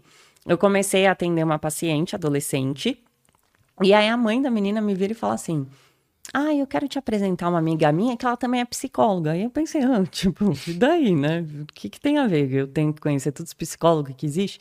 E ela fala assim: não, eu vou te apresentar para ela e não sei o que, não sei o que. E eu pensei, ai, não quero. Meu, não tem tempo para isso. Tipo, já tinha agenda cheia e tal, não sei o que. E ela foi e passou o contato. Falou, ah, essa é minha amiga que eu te falei, não sei o que, chama ela que ela quer conversar com você. Aí eu pensei, ah, que sacolete, né? Tá. Só que, de novo, maior dificuldade de falar não. Falei, ah, a mulher vai vir aqui na semana que vem vai falar, ah, você chamou a menina? Eu vou falar, não, não chamei. Aí peguei e chamei na mesma hora. Falei, oi, tudo bem? A fulana me passou seu contato, não sei o que. Ela falou, ah, vamos fazer uma call, queria te conhecer. Porque eu não tenho nenhuma referência de psicóloga para indicar adolescente e eu quero conhecer um pouquinho do seu trabalho, porque se eu gostar, eu vou te indicar. Se eu não gostar de você, eu não vou te indicar, porque, pô, é meu nome. E aí eu ainda pensei assim, ah, é meio chata, né? tipo assim, meu, só indica, né? E tal. Tipo, sua amiga não falou que eu sou legal? Pronto, né? e tal. E aí a gente fez uma call. E, meu, bateu de um jeito, assim, foi uma coisa impressionante, impressionante. Tipo, na hora que a gente se falou, ela falou assim: Nossa, eu quero criar um produto com você, meu, você tem um jeito. E eu tinha, eu tenho bastante dificuldade de lidar com um psicólogo, porque a maioria dos psicólogos são muito assim, né? Tipo, eu não sei, você fala com muitos, muitos. mas é, não são. E eu sou uma pessoa muito espontânea, eu sou muito de piada, eu sou uma pessoa muito de fazer graça, de não sei o quê. E eu nunca conheci alguém assim. Então, tipo, sempre nas minhas salas da psicologia, tipo assim, eu era sempre a pessoa que, sei lá, oh, nossa, espivitada e não sei o quê e tal. Porque eu sou muito de brincar, de, de zoeira, de, sei lá, de dançar, de, sei lá, eu sou bêbada natural, assim, eu tô sempre feliz e blá, blá, e o pessoal é sério, né? Aí você vai falar um negócio, aí não sei o quê. E, e tanto que muita gente no consultório falava assim: ah, eu não queria vir, porque, nossa, eu achava que você era uma velhinha de oclinhos e não sei o quê. E quando eu cheguei aqui, você, tipo, contava piada e fazia não sei o quê e tá, meu, eu me senti muito confortável, porque eu só fui em psicólogo muito. E o que eu me, me tratava, cara, uma vez eu encontrei ele na padaria, ele só faltou desmaiar. Ele ficou desesperado de me ver num contexto que tava fora daquele setting terapêutico, assim. Ele até gaguejou. Ele falou, oi. Aí eu, oi, tudo bem? Tipo, e eu sou muito de boa, sabe? Assim, tipo, eu vejo meus paciente, vou abraçar, não tô nem aí, tipo, para mim é uma pessoa, eu sou uma pessoa e tá tudo bem. Não... Então eu sempre tive esse jeito um pouco diferente que não casava tanto com a linha da psicologia, principalmente da psicanálise, e a uhum. Karina muito espontânea. E aí eu peguei, ela falou assim: Meu, vamos fazer um curso junto e não sei o quê. E a gente fez um curso junto e eu trazia ideia. Falava assim: Ah, o pessoal vai montar uma pulseira. Eu vou levar um monte de miçanga e as pessoas vão montar uma pulseira. E ela pegou e falou assim: Tá bom, pode levar e tal. Eu levei e tal. E cada um montou sua pulseira e a gente analisou a personalidade de cada um pela pulseira que eles montaram. E foi muito legal, tipo, e todo mundo saiu com a pulseira no braço, aí depois eu usei, fiz uma técnica com elas, e aí a gente usou a pulseira na técnica e não sei o quê. E foi mó legal. E é assim até hoje. Tipo, eu viro e falo assim: ó, a gente vai receber tal convidado e a gente vai fazer uma atividade cognitiva que chama Alfabeto da NASA, tá bom? Para melhorar as funções executivas. Ah, tá bom. Aí eu pego e falo assim: vou te ligar para te explicar. Ela fala: não, não, me explica lá ao vivo. Tipo, ao vivo eu quero saber junto com o convidado e não sei o que e tal. E tudo, assim, tipo, ai, cá, vamos colocar joguinho no final. Tipo, no final de cada episódio a gente faz um jogo com o convidado. E ela, ah, vamos. Aí a gente fez um quadro com o convidado. Então a gente faz mímica, a gente brinca de stop, a gente fez dancinha do TikTok com o Simon. Uhum. tipo, o Simon falar, ele falou, meu, só vocês para me colocarem para fazer dancinha, mas o quadro era, se essa música tivesse sido feita atualmente, como ela seria. Então a gente pegou as músicas lá de antigamente, tipo, porque se ela tivesse sido lançada hoje, teria uma dancinha uhum. para ela. E aí a gente tinha que criar como que seria a coreografia dessa dancinha atualmente. tipo, e a gente e a gente brinca muito assim, e ela é muito aberta para isso. E você vê, tudo veio do fato de eu ter falado, tipo, tá bom, vou falar com a sua amiga. E isso de, de falar assim, de ser boazinha, tem a ver com no meu caso de ser aberto a experiências, tem a ver com traços de personalidade? Ou não? Uhum, tem, tem a ver com. O seu é de abertura ao novo, e o meu é de uma questão de, de, de empatia. Eu não gosto de falar não, porque eu não gosto muito que me falem. E, e aí tem o lado negativo também, tá? Vou te contar uma experiência, assim, né? Tipo, quando eu comecei a atender e tudo, eu ganhava muito pouquinho, né? Tipo, muito pouquinho mesmo. Eu tinha um outro paciente particular, eu atendia numa clínica por convênio que me pagava R$3,50 o atendimento. Então, eu tinha que atender muita gente para eu conseguir fazer um montante ali de dois mil reais, tipo, quase que trabalhar de domingo a domingo. E era insuficiente para. 3,50, é, cara. 3,50. Não vou nem falar o nome do convênio, mas, mas sim, tem. Mas parte era da clínica também, né? Então, além deles pagarem pouco, uma parte a clínica retinha. E eu, tudo bem, morava na casa da minha mãe, não tinha que pagar conta, ok. Mas eu tinha minhas coisas para fazer, já era uma mulher adulta também, né? Falar, ai, mãe, compra essa blusa pra mim, que não cabia mais. Já paga minha comida, já não sei o que, tipo, gasolina e não sei o que, era eu. E, e aí eu nunca sobrava, eu tava sempre no vermelho, tava sempre negativa, não sei o quê. E aí meu namorado, que hoje é meu marido, pegou e, tipo assim, cobriu minha conta, sei lá, velho, devia dever uns mil reais e me deu uns 600 reais. Falou, tipo, ah, fica aí com esse dinheiro, não sei o quê. E aí tô lá, eu atendendo, não sei o que, aí me chega um velhinho, porque era uma casa, e aí ele pegou e bateu na porta e tal. E ele falou, ah, eu posso te mostrar umas blusas e, e não sei o que, umas lãs, assim, uns tricôs. Aí eu falei, ah, tudo bem, né? Eu não ia falar não, moço, né? Podia ter falado, ah, desculpa, eu tô atendendo, mas nem pensei nisso. Aí ele entrou, não sei o que, tirou umas blusas de um saco e começou a falar e não sei o que. E aí ele começou a me mostrar, e aí ele começou a falar da lã, que, que ele fazia com a mulher dele, não sei o que, não sei o que. Cara, eu gastei os 600 reais em umas blusas que eu nunca ia usar, porque eu fiquei com muita dó. E aí eu cheguei e contei isso pra ele, e ele ficou muito bravo. Ele falou assim, nossa, eu não acredito que você... Meu que, que não sei o quê. Nossa, que eu acabei de. Tá vendo? Por isso que você fica toda hora sem dinheiro. O que, que você foi comprar blusa? Tipo, como se fosse um negócio, tipo, nossa, você meu, quer se arrumar, sabe? Mas nem era, tipo, eram umas lãs, assim.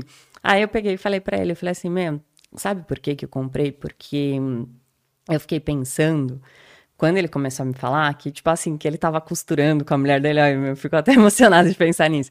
E que ele falava, tipo, meu, vai dar certo, tipo, a gente vai conseguir. E aí eles foram costurando junto e tricotando e pensando que aquilo ia funcionar e que ia dar certo. E, cara, não queria ser a pessoa que ia dar o balde de água fria, entendeu? No projeto do cara, tipo, porque eu já fui de porta em porta, tipo, deixar cartão, e eu já fui em escola e ficar com pasta embaixo do braço para apresentar proposta, para fazer orientação vocacional, para e, tipo, eu lembro de como era colocar aquela energia enquanto eu tava fazendo aquilo. Eu nunca pensava, tipo, ah, as pessoas vão bater a porta na minha cara. Eu pensava, nossa, isso daqui vai dar mó certo. Tipo, meu, eu vou dominar a Zona Norte, eu vou fazer orientação vocacional em todas as escolas e não vou ter horário e não sei o quê.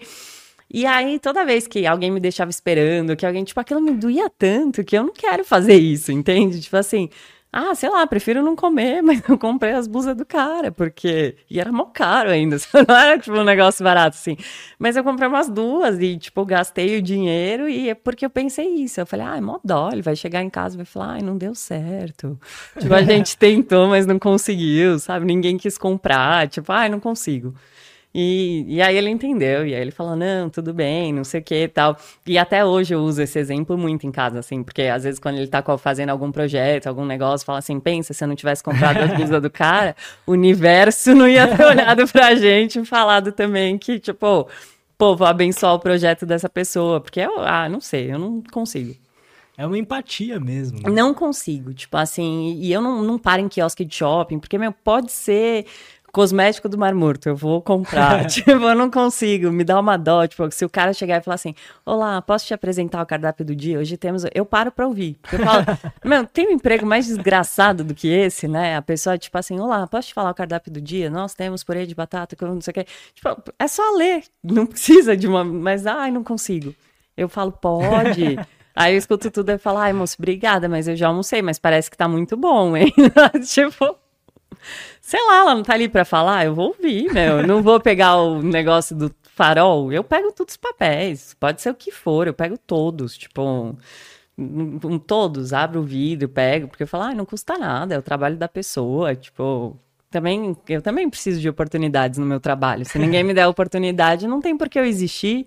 E se eu não abrir o vidro para a pessoa que está entregando o panfleto, ela também não vai ser mais necessária. Tipo, e aí, e aí eu não consigo. E é, é amabilidade. É uma, uma, um traço de personalidade. Tem é, vários. Que se né? chama ama, amabilidade. E, é. o que, e o que tem é, tipo assim, um, um espectro, digamos. Então você vai ter, podemos tipo, de 1 a 10. Podemos, podemos uma pausa podemos. ir no banheiro rapidinho? Fica à vontade. e a gente fala da, das personalidades. Uhum. Então, já voltamos. Estamos de volta. Então, você estava falando sobre os traços de personalidade, né? Ai, ah, atenção alternada perfeita. É, quando a gente fala de traços de personalidade, tem alguns traços, e o importante da gente entender é que, tipo assim, não é, ah, você tem o traço de amabilidade, você. Todo mundo tem todos.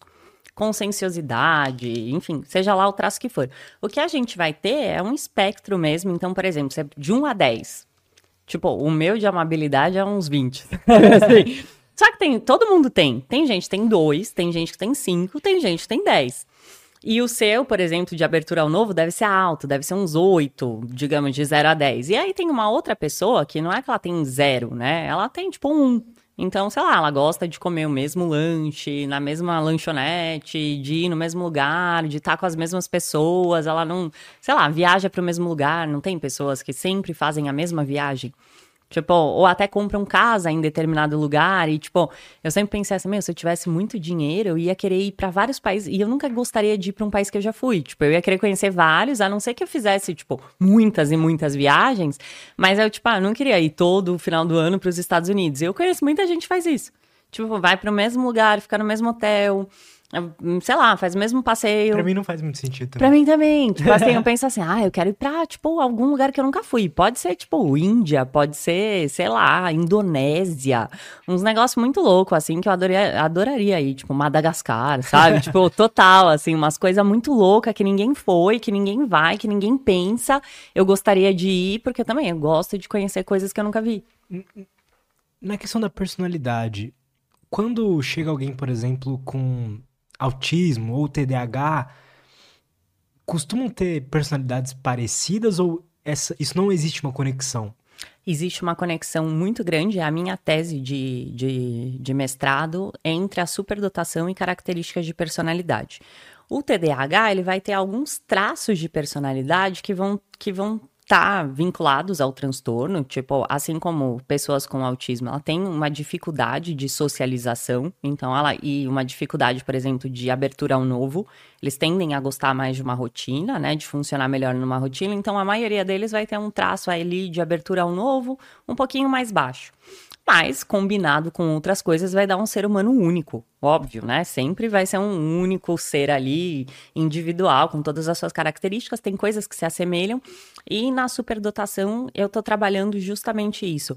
É, a gente conseguir, de repente, tentar entender a superdotação não tanto pelo QI, pelo valor de QI, mas pelos traços de personalidade, porque existem traços de personalidade específicos da superdotação. O que, que é a superdotação? A superdotação são pessoas que têm o QI acima de 130. Então, na, na avaliação de QI, a, a, maioria das pessoas tem 100, que o 100 seria o equivalente a 50%. E aí, quando a pessoa faz uma pontuação de QI ger, total, né? Que seria o QI geral, é acima de 130, ela é considerada uma pessoa com superdotação ou altas habilidades. Se usa os dois termos. É a mesma, a mesma coisa. É a mesma coisa. É, lembra quando aquelas crianças que é em programa de televisão? Uhum. Ou, sei lá, lembra de eu a patrulha das crianças que tinha o Franklin, que tocava piano, que falava, isso, não? Mas... É, era uma criança superdotada, assim. Uhum.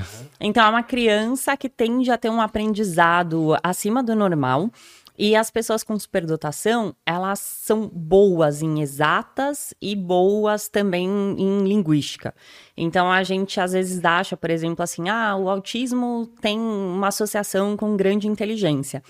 Muitas vezes a pessoa, né, dentro do espectro autista, ela vai ter assim um domínio muito grande de uma área. Então, ah, sei lá, um cara que na música destrói, é um cara que no português manda mó bem, e aí ele escreve livro, sei lá, ou poema, ou qualquer coisa. Ou vai muito bem na parte de programação, de digital e tudo mais. E aí você vai ver que é uma área específica. Então, ele tem um desenvolvimento de uma inteligência numa área específica que muitas vezes tem a ver com o hiperfoco dele, com a questão do interesse dele, e aí ele consegue ficar ali muitas horas estudando aquilo que ele tem interesse, ele consegue adquirir bastante conhecimento com relação àquilo. Mas aí você vai ver as outras áreas ali, ele não, não tende a, a performar tão bem quanto ele performa numa determinada área específica.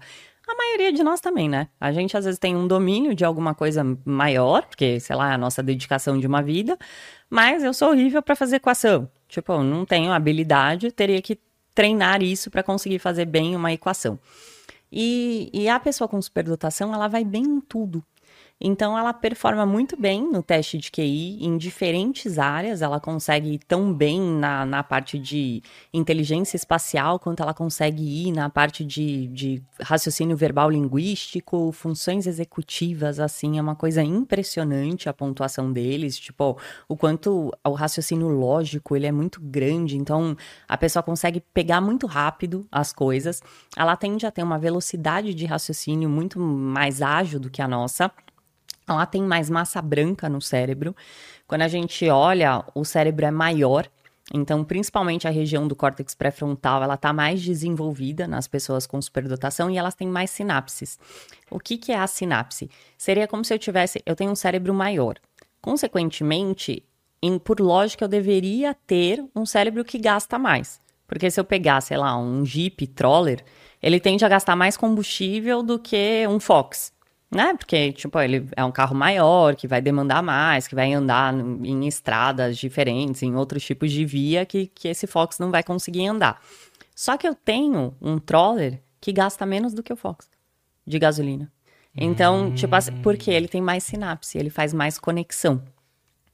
E surgiu esse, essa questão da superdotação e tudo, e se tornou minha tese de mestrado, por conta da associação do TDAH com a questão da superdotação. Porque eles têm algumas coisas que são semelhantes, como a questão da organização, que é o traço de conscienciosidade. Eles tendem a não conseguir se organizar tão bem porque eles performam de uma forma diferente da maioria das pessoas. Então, eles têm o hiperfoco, eles se interessam por um determinado assunto, aí eles desbravam aquele caminho até não poder mais, assim, até não saturar mesmo, ficar saturado daquilo. E depois, ah, sei lá, venceu o desafio que você falou: ah, o podcast já deu certo, agora eu quero escrever um livro, agora eu quero lançar um curso, agora eu quero fazer outra coisa. Tipo, à medida que os desafios vão sendo vencidos, eles tendem a não, não ter mais tanto interesse naquilo tem dificuldade de manter rotina, dificuldade de, de performar como as outras pessoas, como as pessoas neurotípicas que a gente fala, né? E, e trabalhar esses traços de personalidade. Eu acho que é importante porque tem muitas características que as pessoas não sabem a respeito da superdotação. Primeiro que é um assunto, um tema que não é muito falado no Brasil, apesar da gente ter, né, o Mensa, por exemplo, que é uma instituição para superdotados e tudo mais, eles têm muito sofrimento. É, Quais são as dores do, é, Eles têm muita dor de organização, eles têm dificuldade de relacionamento, porque aqui eu vou te dar uns exemplos práticos de relacionamento, porque eu tô atendendo muito superdotado por conta do, do mestrado, tá? Então, tipo, eu tenho feito entrevistas com muitos deles e tudo mais, a gente tem feito os questionários, mas, por exemplo, assim, eles têm uma capacidade de ler o outro. Lembra que você me falou que, ah, às vezes eu consigo mais ou menos dar uma mapeada e saber uma coisa que vai ser uma tendência? Tipo, eu percebo uma tendência e aí eu tendo a querer fazer um pouco mais aquilo, porque eu percebo que, tipo, ah, pô, um podcast vai dar bom, vou montar um podcast. Uhum. Que foi verdade, você veio com isso quando ninguém fazia. Hoje em dia tem 800. E aí, você tem essa leitura do outro. Então você olha o outro e mais ou menos você dá uma mapeada no comportamento. Porque lembra que a gente falou que a maioria dos comportamentos é automático? Então, sei lá, você deu duas conversadas comigo de uma hora, e aí você fala, ah, a Nath tende a, a se comportar de tal forma. Ela tende a fazer isso de tal forma. E aí você vai numa reunião com uma pessoa e você já conversou, vai ter três pessoas lá e você e seu sócio. E você já conversou com essas três pessoas em momentos diferentes, aí você vira pro seu sócio e fala assim, ó, fulano vai falar não sei o quê, ciclano vai falar não sei o quê e beltrano vai falar não sei o quê. Eles vão discutir no nanã. Quando eles falarem isso, a gente vai falar aqui e aqui que você entra com tal coisa. E aí sai da reunião, o cara fala: Meu, como é que você sabia? Porque as pessoas têm comportamentos automáticos. E quando você tem uma capacidade maior de leitura e de observação e uma inteligência muito grande para fazer isso, você tende a mapear o outro. Até aí eu falei uma característica positiva, eu fechei um negócio. Mas, por exemplo, eu tô saindo com uma menina tá? E aí eu já sei que, sei lá, já sei que a gente vai transar. Já sei, porque, tipo, você saiu, você falou comigo 20 minutos e eu falei, meu, já vou. E aí a pessoa tende a queimar a linha de largada. Porque socialmente, a gente tem que ter algumas coisas para que a gente consiga chegar ali nesse ponto, né? E aí, se você pegar e chegar na menina e falar assim, ah, a gente já vai transar mesmo, por que, que a gente vai na minha casa? Ah, vai te falar, não, não vou né? Pô, nada a ver. Tipo, eu ia esperar até o segundo, né? Mas aí, tipo, meio que não faz muito sentido, entende? Tipo, para eles, porque eles são mais práticos. Então, tipo, ah, já que já vai rolar, por que, que já não rola? Tipo, já que a gente já vai namorar, por que, que a gente já não namora? Sabe assim? Só que imagina isso, você conviver com alguém assim. E para eles dói muito, porque eles não entendem. E o que eu costumo falar, principalmente quando, quando eu né, analiso e vejo que a pessoa tem a superdotação, que a gente tem, segundo a OMS, 4% da população com superdotação. Ao mesmo número de pessoas com TDAH. Mesmo número. E, se a gente vê tanta gente com TDAH, tem bastante gente superdotada por aí, né? Que talvez nem saiba que é. E aí, quando eu faço lá avaliação e dá, né, um QI alto e tudo mais, eu costumo falar o seguinte: não é um diagnóstico, é uma condição, tá? Apesar de que muitas pessoas falam assim, eu fui diagnosticado com superdotação. Tipo, parece que é um sofrimento tão grande que pra pessoa ela vê até como se fosse uma doença, assim, mas não é uma doença. Aí eu falo assim: o nosso mundo, ele foi feito para as maiorias. Então, a gente tem um, um mundo que foi padronizado para todo mundo. Todo mundo é neurotípico, né? A maioria das pessoas não tem o ir acima da média. Então, o seu funcionamento dentro desse mundo é como se você fosse um habitante de Marte, mas você estivesse na Terra. E aí, se você estivesse em Marte, todas as coisas fariam muito sentido, porque as pessoas seriam muito parecidas com você. Mas você é um marciano lidando com terráqueos. Então você tende a ter essa dificuldade. A escola não foi feita para pessoas com superdotação, eles pegam as coisas muito rápido, o trabalho, eles tendem a performar muito mais rápido. Então, por exemplo, atendia um, um paciente, esse era meu paciente mesmo, não era de, da, do mestrado, né? Não era só uma pessoa que eu estava entrevistando ali para o mestrado. E aí o que, que ele fazia? Ele trabalhava numa empresa e nessa empresa ele tinha um horário para cumprir, vai lá das 8 às 18. Ele tinha que estar tá ali logado, só que era um trabalho que ele fazia em casa. E aí o que, que ele fazia? Ele acordava e ligava o computador. Aí ele ligava o computador, deixava o computador ligado, ele estava logado, não sei o que e tal. E aí ele ia assistir TV, ele ia ver série, ele ia, tipo, fazer nada. Vários nadas, que ele gostava de fazer vários nadas. E ele falava assim: e aí, quando dava lá, tipo, 17 horas, 16 horas, não sei o que, ele entrava e entregava tudo. E aí, uma, uma vez o chefe dele chegou para ele e falou assim: Eu sei que você fica dormindo no, nos negócios. Você loga na reunião, só que você não tá, não sei o que, você nunca fala nada, não sei o que, só que eu só não te mando embora porque você entrega. Ou seja, aquele sistema de trabalho não faz sentido para ele, porque em duas horas ele fazia todo o trabalho, entregava tudo, e aí não fazia sentido, porque, tipo, ele não podia sair de casa porque ele tinha que estar logado no negócio, que se alguém chamasse ele em voz alta lá, ele tinha que responder, mas ele não estava ali. E a gente tem um mundo que não foi feito. E a maioria das pessoas não consegue entregar o mesmo trabalho em duas horas. Elas precisam das oito horas de trabalho para elas conseguirem entregar. E como para ele era muito rápido de fazer, ele ia lá fazer, ele trabalhava com programação, era nessa parte aí. E aí ele entrava lá, mexia nos negócios, não sei o que, às vezes tinha que ficar uma hora a mais quando tinha uns pepinos, não sei o que, e tal. Mas não trabalhava o dia inteiro. Ele falava assim: Meu, é muito frustrante. Porque eu não faço nada. Tipo, a minha vida é chata, porque eu não. É muito chato, meu trabalho é chato. Tipo, é um negócio muito idiota que eu entro lá e falo, então, ó, não tem desafio. E aí, para eles, eles têm uma necessidade de desafio, de performance, de, de querer fazer as coisas, de não sei o quê.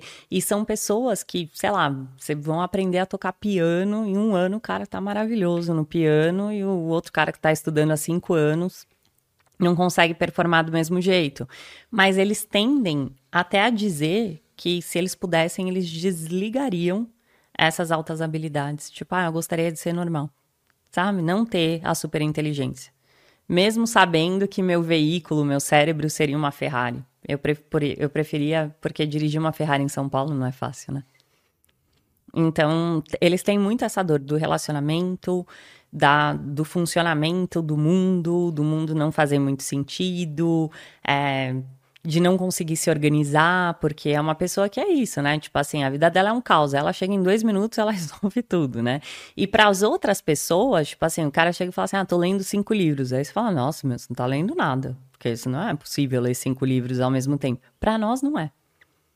Para eles é total. Tipo, eles vão ler os cinco livros, eles vão absorver o conteúdo dos cinco livros e ainda vão integrar cinco leituras e vão fazer um, um sei lá, uma tese baseada naqueles cinco livros, assim. Então, assim, a gente tende a querer que a pessoa faça coisas que ela não consegue fazer. E aí a dor deles é essa, assim, eles têm uma dor muito grande de se organizar, de performar dentro de um mundo que espera deles isso, e na questão dos relacionamentos também, porque fazem essa leitura, porque é até um comportamento meio autista, né? Tipo, você chegar para uma pessoa e falar alguma coisa do tipo, ah, você já tá é. tá aí mesmo, né? Faz é como aí. Se não tem o filtro, né? Exato. E aí a única a coisa mais interessante a respeito da superdotação e tudo, não é meu tema de trabalho, mas está sendo estudado, é que se você tem um funcionamento melhor do córtex pré-frontal, porque é isso, no, no, né, em fato, neurologicamente falando, que seria a superdotação, por que, que eles têm tanto comportamento impulsivo? Verdade. Porque, em tese, você tem um maior controle inibitório, né? E uhum. tem mesmo, você tende a ter um controle inibitório maior. E aí, por que, que você age com impulsividade e por que, que você tem dificuldade de organização, sendo que organização e planejamento está dentro das nossas funções executivas? E eles têm dificuldade disso. Então, tá se estudando para tentar entender, tipo assim, por que, que tendo essas funções executivas tão altas, né, assim, tanta habilidade, por que, que eles tendem a ter esse tipo de comportamento?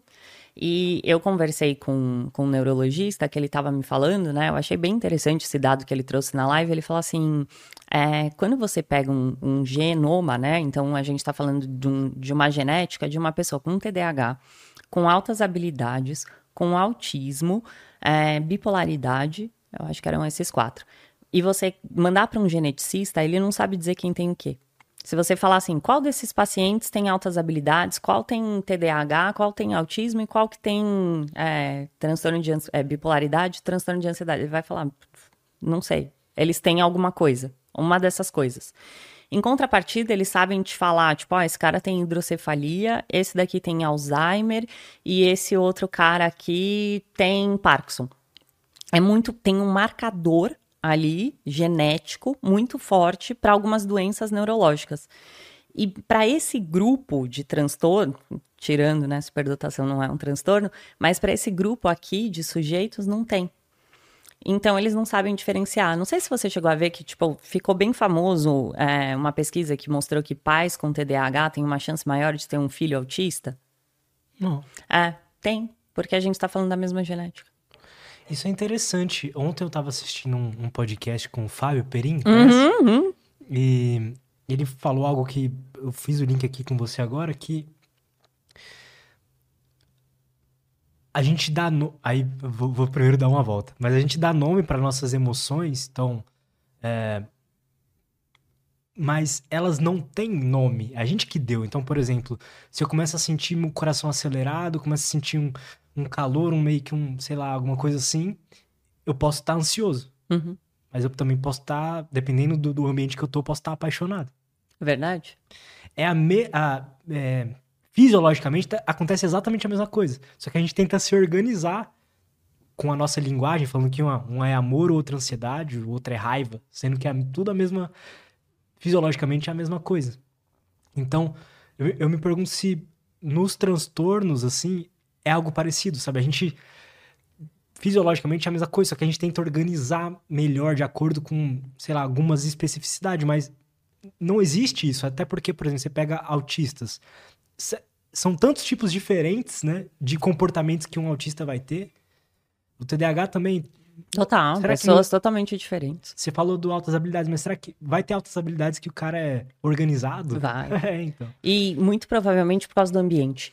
Né? Talvez você você pegou essa criança desde pequenininha e aí ela morou numa família em que organização era um, uma coisa muito importante, sei lá, os pais eram muito organizados, aí foram ensinando essa criança a ser extremamente organizada e tudo mais. E aí talvez ela tenha até uma desorganização de pensamento, porque eles tendem a fazer a mesma coisa que o TDAH, que é a arborização do pensamento. Então, essa coisa do raciocínio fluido é mais difícil porque eles vão, tipo, lembrar de muitas coisas. Como tem muitos interesses, então eles começam a pensar numa coisa, aí começa a lembrar de outra coisa, aí o professor falou uma coisa, aí o pensamento tá lá longe, aí ele quer te explicar um negócio, mas aí ele lembra de outra coisa, porque tem, eles vão fazendo muitos links de assuntos, então eles conseguem pensar em muitas coisas, assim, que, que a maioria de nós não. A gente tende a começar a falar de um assunto, encerrar um assunto, iniciar um outro assunto, mas completamente os sintomas, né? Vamos colocar como sintomas assim, eles estão muito sobrepostos na maioria dos transtornos. E quando você lê sobre os transtornos, você fala, cara, eu tenho isso. Nossa, eu tenho isso. Nossa, certeza, eu tenho toque. Tipo, mas não é, você vai ter traços. Você vai ter, não tem como. Só que aí, para você fechar um diagnóstico, você tem que ter muito mais do que, tipo, dois, três traços. Muitas vezes você tem que ter no mínimo seis. E para outros, é, como, por exemplo, o espectro autista, você tem que bater todos ali. Então você pode de repente chegar e não bater um, tipo, você não entra. E dependendo do diagnóstico, você tem que ter um, um, alguns marcadores muito fortes, muito significativos, né? Então, assim, todo mundo é um pouco desatento todo mundo, ah, presta atenção em mais de uma coisa, todo mundo dá uma viajada ali quando tá assistindo aula, não sei o quê. Então você pode olhar e falar, ah, eu tenho TDAH. Mas aí é mais do que isso, TDAH. Ele vai ter uma dificuldade também de organizar o pensamento, ele vai ter uma dificuldade de planejar, ele tem uma dificuldade de colocar as ações em prática que ele planejou controle inibitório e, e o contrário também, ah, eu tenho toque. Tipo, o pessoal fala isso, né? Que eu tenho toque, não sei o quê. Não é, quando você tem toque, você tem o pensamento intrusivo, né? Você tem um pensamento muito ruim que vem, que é intrusivo na sua mente e que te traz uma coisa muito ruim. Às, Às vezes... vezes a pessoa é só organizada. Exato, ela e demais. E É. tem gente que é demais, né? Tipo assim, nossa, não pode ter uma coisa ou sei lá, isso daqui saiu da rotina, a pessoa tipo não se permite, né? Falar, nossa, eu tô muito estressado porque eu tinha planejado e não sei o que, não sei o que. Tem uma baixa flexibilidade cognitiva e não consegue lidar com isso. Então, a gente tem sim todos os traços e eu até pensei pelo que você falou, tipo assim, como que a minha ansiedade é a sua ansiedade, né? Porque a gente nem sabe se a gente vai sentir igual, né? Tipo, a gente deu um nome e a gente parte do pressuposto de o que, o que você sente é a mesma coisa que eu sinto, mas quem falou que a gente se apaixona igual, né? Pois é. Talvez me- fisiologicamente tá acontecendo a mesma coisa, mas Exato, mas às vezes você sente gente de uma forma exato. diferente de mim, e aí eu falo assim, ah, você tá apaixonado e tal. Mas eu partindo do que eu sinto, né? Então, muitas vezes a gente deve até nomear emoções que para outras pessoas são diferentes, né? E, e um, um estudo legal que eu li é, falava que a gente tende a falar sempre das mesmas emoções. Então, as pessoas que falam mais de determinadas emoções, elas sentem mais aquilo. Então, sei lá, a pessoa fala muito, tipo, ah, eu detesto, ah, eu detesto, não sei o que, eu detesto, detesto. Aí ela tem, tipo, uma coisa de sentir mais raiva do que a maioria das pessoas, porque ela tende a usar muito essa palavra e falar muito sobre isso. E que a gente realmente tem várias emoções que a gente nem nomeia. A gente tende a falar feliz, triste. A gente não usa muito alegre, né? Sei lá, pelo menos brasileiro não fala muito. Ah, estou alegre, né? A gente É. fala, ah, tô mó feliz e não sei o que e tal. E a gente fala, tô triste, eu tô mal, né? Ah, tô mal, tô, tô meio pra baixo e tal. E a gente quase não fala, tipo, ah, eu me senti frustrado. Ah, eu me senti desgostoso com tal situação. Ah, eu me senti. A gente tende a... tem várias coisas que são emoções, tédio, que a gente tende a não usar muito, né? É, é tu- e é tudo limitado pela nossa linguagem. né? É, e que, e que alguém nomeou assim, né? Por que, que o lápis chama lápis, né? E não chama caneta, né? Porque alguém olhou e falou, ah, é lápis. Vamos chamar de lápis. E aí todo mundo fala que é lápis. E eu acho que é a mesma coisa, pensando nisso, né? Alguém sentiu e falou, ó, quando você sente isso, isso e isso, a gente vai nomear de felicidade. E quando você sente isso, isso e isso, e se você for ver a criança, ela também ela não, ela não tem a capacidade de explorar e de você chegar pra ela e falar assim: olha, quando você sente isso, isso, isso, isso chama felicidade. Você vê o nenê e você fala, ai, tá feliz, nenê, não é? Tipo assim, você vê o nenê rindo, aí você fala, ai, tá feliz, nenê. Então você já foi, tipo, mostrando pra ele que quando risada é feliz, sei lá, não sei o que é triste. E, e você escolhe que feliz. É. Que felicidade é, é X coisa, É. mas poderia ser Y. Poderia. Tipo, felicidade poderia ser a- essa sensação, essa, a De sensação paz, que por a gente exemplo. sente no dia a dia. E não os picos. Poderia, né? Poderia, tipo, e, e poderia ter a ver com paz, né? Porque o bem-estar, na verdade, o bem-estar subjetivo não é pico de alegria, é essa plenitude. É essa coisa de você tá bem, tá no aqui agora, assim, sabe? Ah, tô bem, tipo, eu não tenho nenhum problema, tá tudo bem, tá tudo legal na minha vida e eu tô me sentindo bem. Mas a gente associa, tipo, o tá bem até com um pouco de tédio, né? de que, ai, tá sem novidade, ai, preciso de uma coisa pra dar um, um upzinho, porque por conta da dopamina, né? A gente vai Exato. buscar essa dopamina que, porque é mais gostoso você se sentir em euforia.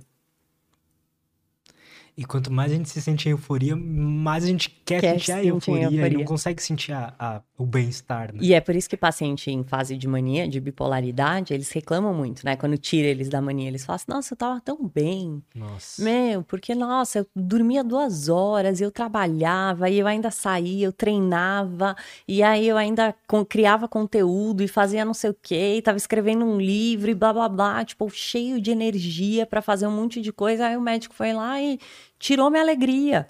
Porque a gente tende a ver euforia mesmo como uma coisa, tipo, de estar alegre. É que pro cérebro isso daí, a pessoa pifa, né? Chega uma hora que ela vai pifar, então realmente a gente tem que intervir, porque não, não dá pra você ter essa produtividade e realmente eles não têm sono, né? Eles podem dormir, tipo, duas horas e... É, Eu conheço alguém que o cara vive em mania sempre. Ah, E- é? É. E tipo, ele fala, ele fala, cara, eu não preciso dormir se eu não quiser.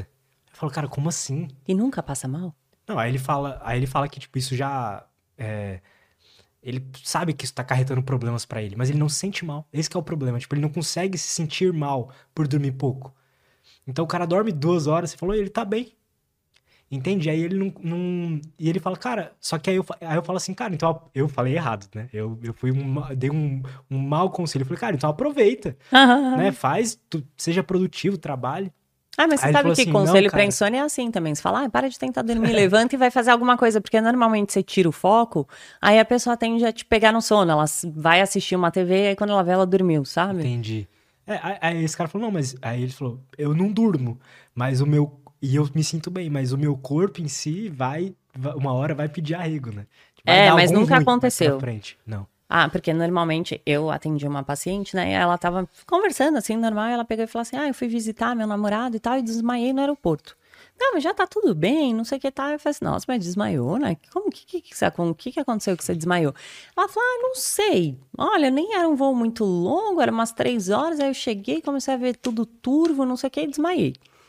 Aí eu peguei e falei assim, ah, me conta o que, que você estava fazendo antes, né? Aí ela começou a me contar, descrever, não sei o que. Ela foi me descrevendo uma semana absurda, assim, tipo, ah, eu, eu fui trabalhar, aí eu trabalhei oito horas, era advogada, aí eu voltei, aí eu comecei a escrever uma petição, não sei o que, que eu tô fazendo um trabalho por fora aqui para uma amiga minha, aí depois eu criei meus conteúdos pro TikTok, aí depois eu fiz não sei o que, aí depois nananã, aí, aí eu falei, tá, que hora você foi dormir? Ela, aí fui dormir, era umas cinco horas, aí umas sete horas eu levantei, aí não sei o que, não sei o que, e aí foi uma semana, assim.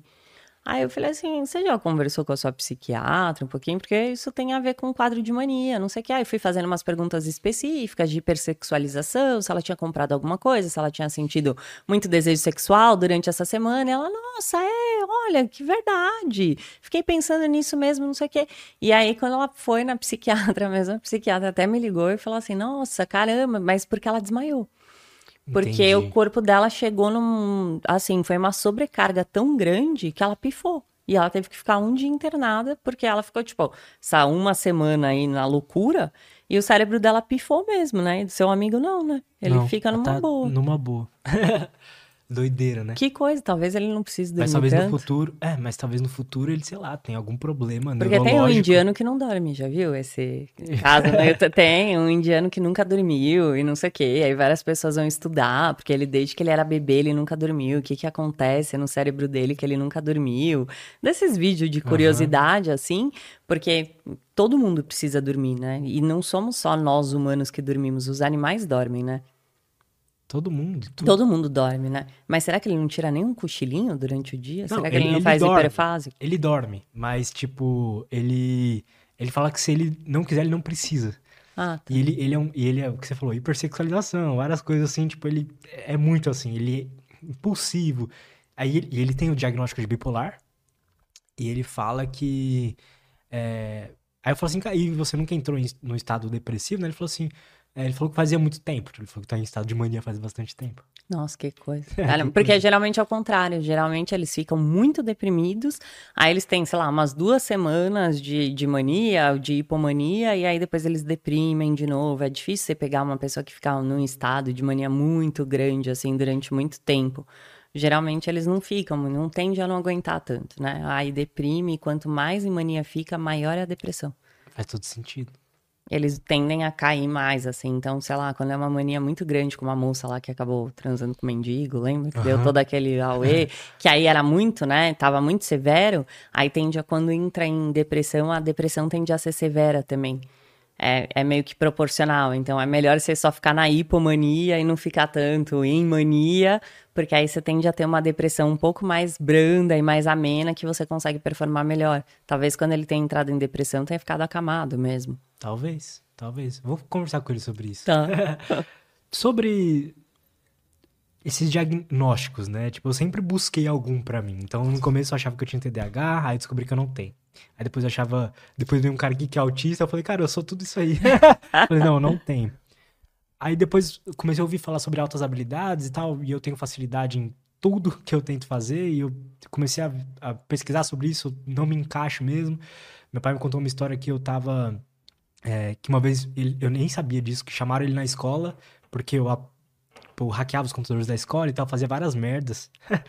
E aí, tipo, a, a professora falou, ah, porque ele, é, ele se entendia muito com as aulas e tal, não sei o quê. Só que ao mesmo tempo, eu não, não. Eu tenho dificuldade em aprender as coisas. Eu não me sinto super inteligente ou mais do que a maioria, mas eu me sinto uma capacidade melhor de entender como funcionam as coisas, sabe? Então, se eu vou estudar música, eu vou atrás de entender a lógica por trás daquilo e aí acelera o quão, o quão rápido eu consigo aprender algo, sabe? Então, mas aí você tem que pensar que inteligência tem a ver com o seguinte, né? Quando a gente fala de inteligência, ela tá muito mais vinculada a uma coisa do tipo assim, você tem um raciocínio lógico, que é esse negócio de ter a lógica, porque tem algumas coisas que talvez eu vou te fazer uma pergunta específica que seja um assunto que você não estudou e você não vai conseguir responder. Mas quando for um básico no se virar, tende a ir melhor, assim. Então, quando a gente faz teste de QI mesmo, a pessoa não precisa ter estudo. Se ela for inteligente, ela vai conseguir executar os testes, independente do fato dela ter ido à escola ou não. Porque às vezes o fato de você ter ido à escola vai aumentar o seu QI de informação. É, ou, sei lá, você não vai dar uma expressão com log para a pessoa resolver. São coisas que precisam única e exclusivamente desse, dessa expertise, assim, sabe? Tipo assim, de eu ter uma capacidade de planejar rápido, executar e alterar meu comportamento para chegar onde eu quero e principalmente de fazer rápido. Então pode ser que tenha assim, tipo, porque tem, eu tenho uma paciente que tem QI 149 e ela não consegue muito bem em matemática não. E ela fala assim: "Ai, mas eu deveria ir muito bem em matemática, porque não sei o quê, eu tenho dificuldade". Eu falei: "Não, você tem dificuldade com expressões numéricas, coisas específicas. Seu raciocínio lógico é muito bom, é diferente". A gente está falando de áreas diferentes. Então, assim, você vai ter que dedicar um pouquinho mais de tempo, você vai precisar entender uma razão aí, o porquê que isso existe, enfim, e aí você vai conseguir. Você vai desenvolver bem esse lado também. Mas ela também tem dificuldade. E você vê um QI altíssimo, né? Quase Altíssimo. 150. Mas o, o QI, ele realmente define a inteligência? Então, é um dos estudos que eu tô, que eu tô fazendo para o mestrado, porque eu tenho que publicar alguns artigos, né? São 17 artigos. E um deles é sobre o QI e o, a genética de inteligência. Então, estou junto com uma geneticista, a gente está fazendo, e o que a gente tem visto é que está totalmente associado. Então, pessoas que a gente conseguiu pegar com alto QI, e aí a gente submeteu essas pessoas ao, ao teste genético, a gente tem dois genes, o de- gene da inteligência e o gene da cognição. Então tem esses dois genes. E essas pessoas com alto QI, elas têm os dois genes bem ali muito bem identificados. Então elas têm o- aquele gene de inteligência e o gene de cognição.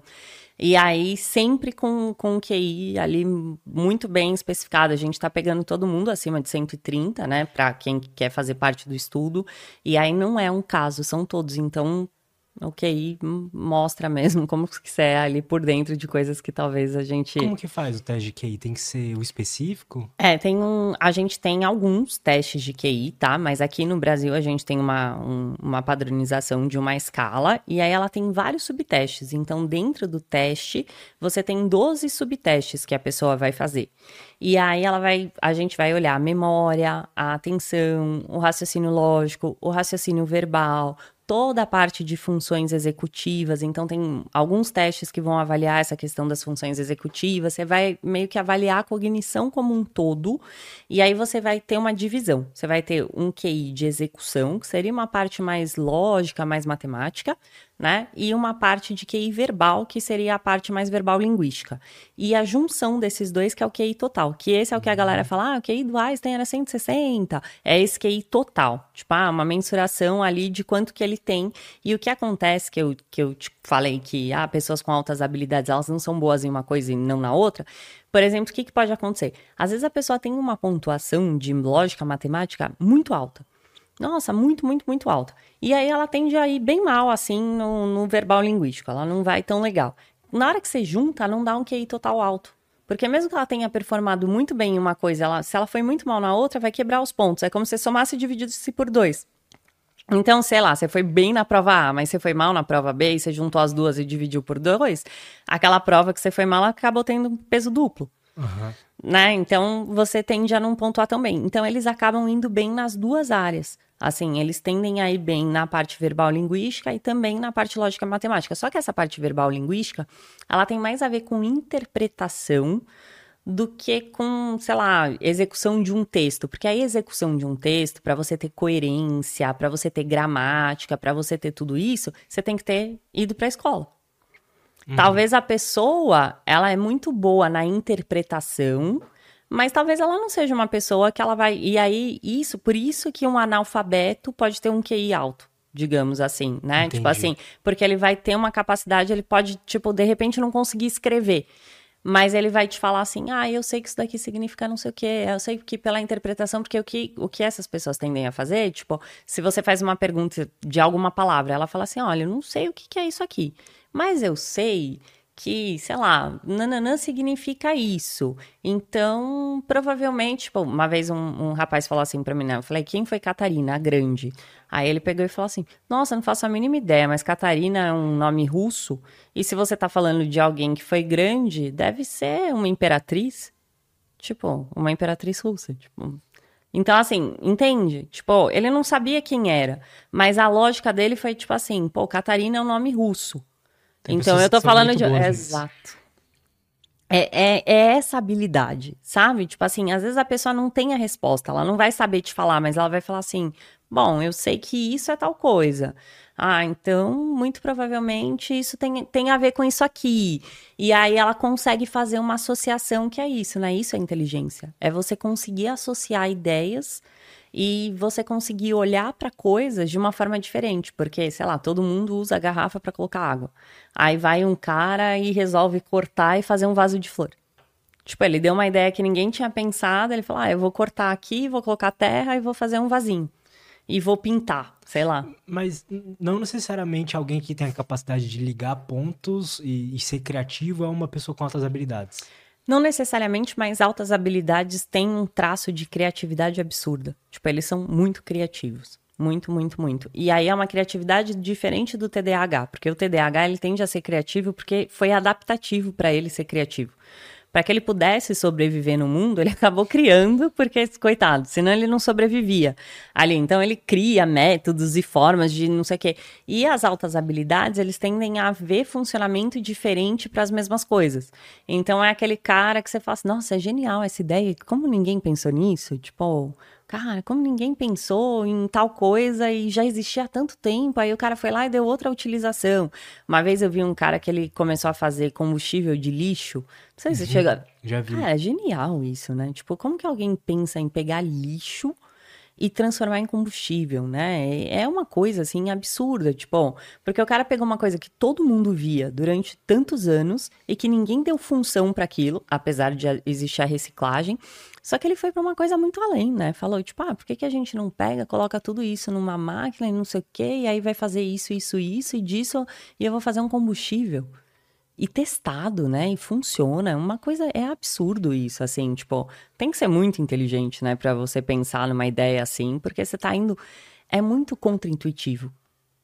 E eles tendem a ter esses comportamentos que são contraintuitivos mesmo, sabe? Eles tendem a pensar em coisas assim que, sei lá, todo mundo vai para a esquerda e o cara vai para a direita e dá certo, e aí todo mundo fala: "Ah, eu já tinha pensado em ir para a direita, mas só não fui porque tava todo mundo indo para a esquerda". Mas eles tendem a fazer esse tipo de coisa, assim, tipo, vai muito rápido, sabe? E uma criatividade muito grande, uma capacidade bem grande de, tipo, fazer link tem a ver com inteligência, assim, porque quanto mais você sabe sobre diferentes assuntos, maior é a sua capacidade de, de ter insight.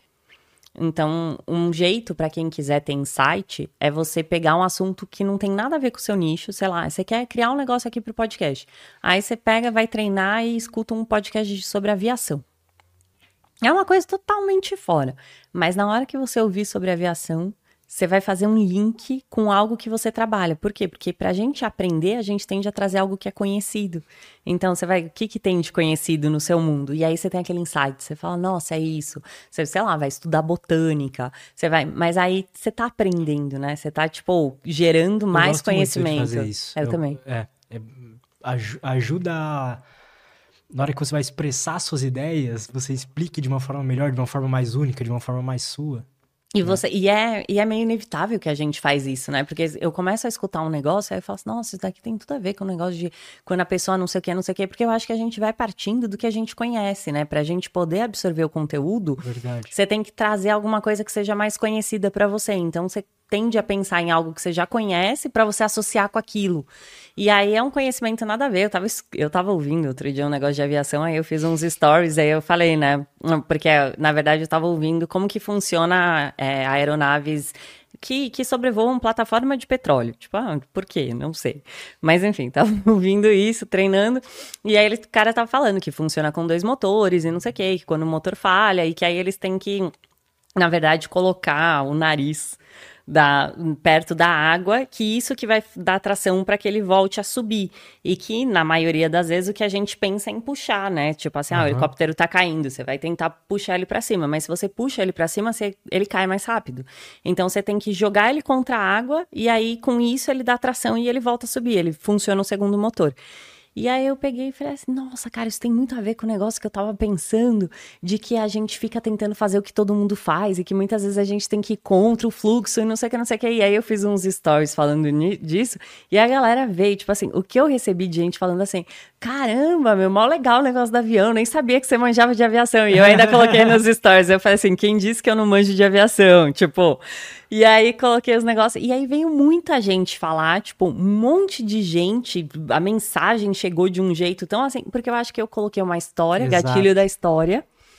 E eu trouxe uma informação nova que as pessoas, tipo, a maioria não conhece, do meu nicho, né? Não conhece. E eu fiz um link com o que eu falei para você no começo. Tipo, ah, a gente, se a gente não se conhece, a gente fica tentando puxar o helicóptero para cima. Mas às vezes o que a gente tem que fazer é empinar a aeronave, tipo, para que ela ganhe mais força. E, e, ninguém vai te falar isso. Tipo assim, ah, joga contra a água. Tipo, você tá caindo. Aí o que, que você faz? Você põe mais força para cair? É totalmente contra-intuitivo. E aí eu fiz o link na hora. Falei, nossa, vou falar disso. Tipo, oh, vou falar disso, vou falar das pessoas olharem mais para si, de, de começarem a não sei o que e tal. Mas eu acho que vai muito no automático, porque nem tava pensando. Tipo, quando, quando eu comecei a assistir o um negócio, eu tava porque eu acho legal esses negócios de, de plataforma de petróleo. eu gosto de agronegócio. É, eu, eu acho que isso é uma das capacidades humanas que permite a gente chegar até aqui, né? Porque os animais não fazem isso. Não. De conectar. Primeiro é que eles nem têm ideias, né? Tipo, mas assim, ele não. De conectar funcionamento de coisas e trazer coisas novas ali, criar coisas, né? Do, do nada. Eles não fazem isso. Não, e eu acho que a gente também tem uma capacidade muito grande de pegar al- alguma coisa que alguém já fez e unir com uma coisa que É. de outra pessoa, assim, né? Você pega assim e fala assim, pô, Lutz tem mau conhecimento de YouTube, eu conheço de tal coisa, e junta as duas coisas e dá um negócio maravilhoso. É incrível, né? Só a gente faz isso. E a gente tá, meu, sei lá, a gente tem. A gente vai habitar Marte logo, logo, né? ah, é. vai, eu acho que eu, eu acho que a Elon Musk vai fazer coisas ainda Isso que vão deixar a gente assim. de boca aberta, assim. Tem gente que é audaz o suficiente pra querer fazer que a gente vire interplanetário. E você sabe que eu sou muito fã do Miguel, né? Do Miguel Nicoleles. Eu gosto Aham. muito, muito dele e tal. E aí, em todos os podcasts que ele foi, eu sempre assisto. Tipo, sei lá, acho que deve ser a primeira a assistir o podcast e tal. E aí, eu vejo que muita gente pergunta pra ele da Neuralink, não sei o quê. E ele fala, ah, é difícil, porque o cérebro é analógico e não sei o quê. Nananã. E aí, quando eu tive a oportunidade de entrevistar uma neurocirurgiã, eu peguei e perguntei isso, né? Falei assim: ah, me fala, Tati, é, vai ser possível que no futuro a gente coloque um chip? E aí ela pegou e falou assim: ah. é, pode ser, né? Não sei o que. Eu falei assim: ah, mas o cérebro não funciona dessa forma, né? Analógico, não é digital, não sei o que. Ela falou assim: Nath, tudo é impossível até que alguém vá lá e faça. E aí eu falei: pô, é isso, né? Tipo, tudo é impossível até alguém fazer. Porque eram quantas coisas que se a gente chegasse lá atrás e falasse: ó, no futuro vai ter uma câmera, que não, sei o que, vai ter um iPhone, celular, meu. celular. A pessoa ia falar, não vai. Tipo, e, e mudou tão rápido, né? Tipo, tão rápido as coisas mudaram. Tipo, não faz muito tempo, a gente não tinha tudo. E sei lá, imagina como vai ser o futuro, né? Você já mexeu no site GPT, aí. A primeira vez que eu mexi naquilo, eu falei, cara, não preciso mais pensar. Tipo, alguém pensa por mim, sabe? É, é impressionante, né? É uma tecnologia, assim, eu fico impressionado. Eu falo, meu, absurdo, tipo. É absurdo, porque é tipo você fazer um trabalho com um amigo. É o que eu É. sinto, assim, quando eu tô escrevendo e tal, pras teses e não sei o quê. Tipo, é como se eu estivesse trocando ideia com um amigo, que ele tá me sugerindo coisas que, lógico, você vai lapidar, você vai usar, mas é tipo outro cérebro do seu lado. E um- É É impressionante. muito bom. É um assistente super inteligente, né? muito. Quem, quem, tem gente que fala, ah, é o fim das profissões. Eu, eu discordo um pouco disso, porque. Tipo, não é só você falar assim, ah, então vou aprender a usar o chat GPT e eu vou fazer, posso fazer tudo. Não. Você tem que usar aquilo lá como um assistente mesmo, igual você tá falando. que você- É, você vai lapidar, você vai. Mas é como se você tivesse uma discussão ali com um amigo. Você tá fazendo um negócio, aí você fala assim, tipo, Lutz, o que, que você acha disso? E aí a pessoa traz umas ideias, não sei o quê, e aí você consegue integrar melhor. Nossa, é impressionante como te ajuda, agiliza. Um, um seguidor meu mandou na caixinha de pergunta, né? Ele falou assim: a psicologia vai acabar com o site GPT? Porque se você colocar lá, tipo assim, como que eu faço pra lidar com uma crise de ansiedade? Ele vai te falar. É, sei lá, estou com um problema com a minha namorada XY, ele te fala. Até eu já vi várias trends, assim, da galera, tipo assim, colocando briga que teve de relacionamento e falar pro site GPT, tipo, quem está certo? Aí ele vai lá e fala, tipo, o João está certo, porque ele, não, não, tipo, ela, ela dá a resposta mesmo, né? Ela, ou ele, sei lá, dá a resposta. E aí eu peguei e falei assim, olha, é, de verdade, vai ter gente que vai me xingar aqui, mas eu vou te dar a resposta que, que eu acho de verdade a psicoterapia é muito mais do que isso. Sim. Então, tipo assim, assim como eu acho que para todas as outras profissões, eu vou falar da minha, porque é do que eu conheço, tipo assim, o que vai te curar na psicoterapia é o amor, cara. E o site não tem amor. E nunca vai ter. Tipo, nenhuma inteligência artificial vai te dar amor. Tipo, porque ela vai ser artificial. tipo, ela não é um ser humano. E assim, é conexão com pessoas, né? Tipo, a, gente, o que, que é melhor, você usar uma droga ou tá apaixonado? Por quê? Porque tem um outro participando ali, né? E, tipo assim, é muito mais do que isso. Porque, tudo bem, eu não sou psicanalista, mas Freud falava isso, né? Assim, você tem um amor de transferência, que você, o paciente vai transferir para você, e um amor de contratransferência. Ele ainda falava assim: qualquer terapia só é possível a partir do momento que o paciente se apaixona pelo terapeuta. Porque, e não tô falando de amor romântico, não é? Tipo assim, ai, nossa, eu vou sonhar com a Nath, É vou vínculo, querer. né? É isso. E é isso que te cura. E é isso, assim. E... Mas será que em algum momento Hum. não vai ser possível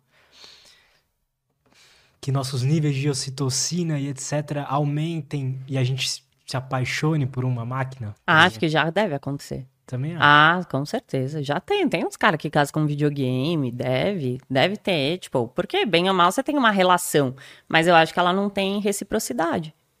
Verdade. Ela é sua para com. E aí é tipo, é o amor platônico, né? Porque como que ela vai corresponder aquilo, né? E tipo assim, sei lá, você começa a trocar uma ideia com a Siri. É muito da hora, né? Porque ela conversa com você e não sei o que e tal. Mas se você pega e fala assim, ah, como que é a sua família? Como ela fala, eu não tenho família do jeito que você acha que deve ser uma família.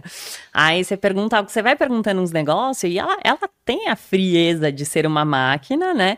Então tem uma hora que se você falar assim, ah, Siri, eu te amo. Ela fala assim, não sei o que responder com relação a isso, não é? Tipo, eu não sinto sentimentos da forma como vocês humanos sentem. Tipo, essas são as respostas que ela vai te dando, assim. Então, tipo, não tem reciprocidade. E aí eu acho que quando não tem reciprocidade, o amor não faz sentido.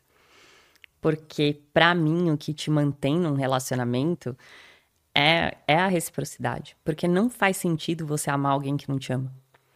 Porque por que, que os relacionamentos acabam quando tem uma traição? Porque meio que chega um negócio na sua cabeça e fala assim, cara, o Lutz me traiu. Tipo, ele não me ama. E aí perde sentido, né? Tipo assim, por que, que eu vou amar alguém que não gosta de mim, que não corresponde? Por que, que eu vou estar numa amizade? Tipo, ah, fulano foi filho da mãe comigo e fez tal coisa. Tipo, ele não gosta de mim. E aí, tipo, o amor só faz sentido quando ele tem reciprocidade. Porque senão ele não se mantém. Tipo, a gente não se mantém em relação nenhuma que não tenha reciprocidade. Porque ela perde sentido pra gente. Tipo assim, então, em última instância, todo amor é narcisista, né? Como assim? Ah, porque, tipo, nada mais é do que o seu ego. Tipo, ah, como que você não me ama? Ai, como assim? Você não me ama? Você vai lá e me trai? Tipo, eu tô me dedicando aqui para você e você não, não, não devolve isso para mim? Então, tipo, tem.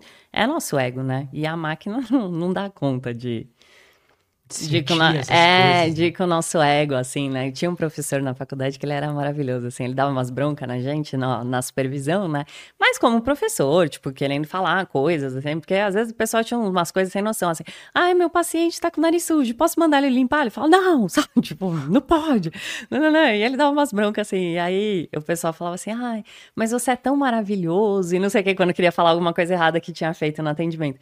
E aí ele falava assim, não me conquista não me conquiste. Tipo assim, porque quando você começa a super elogiar alguém, você conquista a pessoa. Tipo, e, e, é, né? Assim, quem que não se derrete com um negócio, por mais que a pessoa fale, ah, o elogio quer te travar, e não sei o que, todo mundo gosta.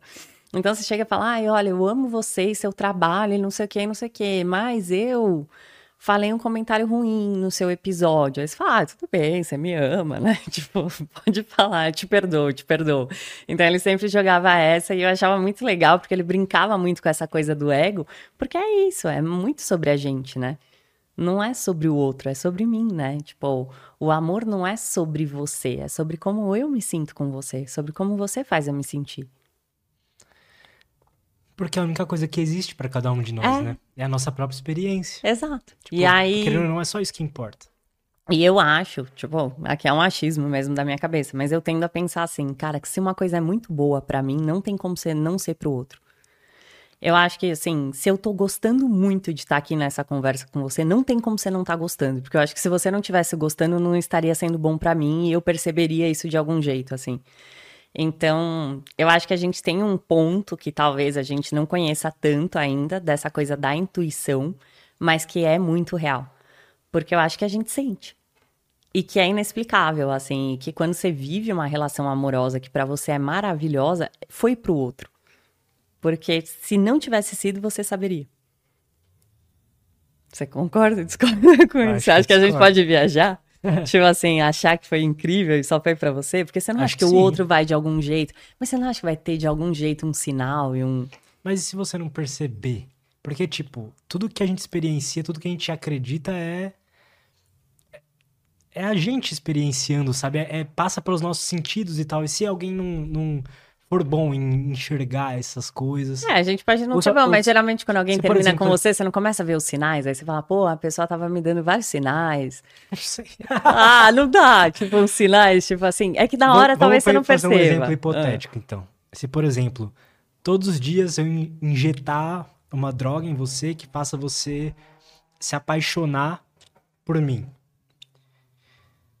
e eu não não não sentir a mesma coisa por você, você sempre vai estar apaixonado. E eu não. Não é possível isso acontecer, quimicamente falando? Tipo, Tá, é- mas aí, tipo assim, o que que vai manter esses níveis altos? Tipo, é aí quimicamente eu tô usando uma droga, porque o que manteria esses níveis altos não seria o fato de você me amar de volta? Porque, tipo, pensa assim, eu falo assim, nossa, abusivos. eu te amo, eu... tem parte boa. Não é toda hora abusivo, né? É o, geralmente o, o, o ab- abusador, ele tende, tipo, é o bate e assopra, é o bate e assopra, é o bate e as- e normalmente bate e assopra na mesma proporção, assim. Então a pessoa vai te falar, é, ah, sei lá, tipo, a pessoa fez uma coisa muito ruim e aí em contrapartida ela faz uma coisa que é magnífica, que é maravilhosa, que é incrível, que é intensa, que, sei lá, tipo, é a mesma proporção de, de amor, sei lá, vacilei muito com você. Aí eu fui, te traí, é, sei lá, te humilhei, não sei o quê. Aí depois eu venho aqui, aí eu trago um monte de presente, aí eu fico na sua porta fazendo serenata e não sei o quê, não sei o quê, falando que, né? E aí eu te dou aquela intensidade de amor, assim, que você fala, cara, ela me ama muito. Aí depois eu venho e de novo vacilo Entendi. e não sei o quê. Tipo assim, você vai fazendo essa oscilação, assim, não é só tapa, sabe? Entendi. Porque aí depois, e, e no comportamento abusivo, tem uma coisa que é terrível, assim, que a pessoa põe a culpa em você. Então, tipo assim, ela pega e fala assim pra você, você, sei lá, vai, eu te humilhei numa festa. A gente foi numa festa junto, de família, aí você falou uma coisa, eu falei assim, ah, cala a boca, você não sabe nada que você fala, não sei o que. Aí você chega e fala, pô, Nath, eu não gosto que fale assim comigo, ainda mais na frente dos meus familiares e não sei o que. Aí eu vou virar pra você e vou falar, ah, mas eu só falei daquele jeito com você, porque antes da gente sair, você me falou tal, tal, tal coisa. E aquilo, você me magoou com aquilo. Só que, tipo, eu poderia ter chego pra você na hora e falado, eu não falei nada, tipo, eu vou justificar o meu comportamento sempre por algo que você fez. Então, sei lá, ah, eu te traí. Aí você vira e fala assim, pô, você me traiu, não sei o quê, com um fulano, nananã. Eu viro e falo assim, ah, mas você vivia de conversinha com não sei o quê. Eu te falei que, sabe, assim? Então, tipo assim, Nunca é, e aí o que, que começa a acontecer com você? Você começa a se culpar e você começa a entender que o comportamento que o outro teve com você é culpa sua. Não é ele que é ruim, é você que não sabe despertar o lado bom dele. E aí lembra que relação é sempre sobre a gente?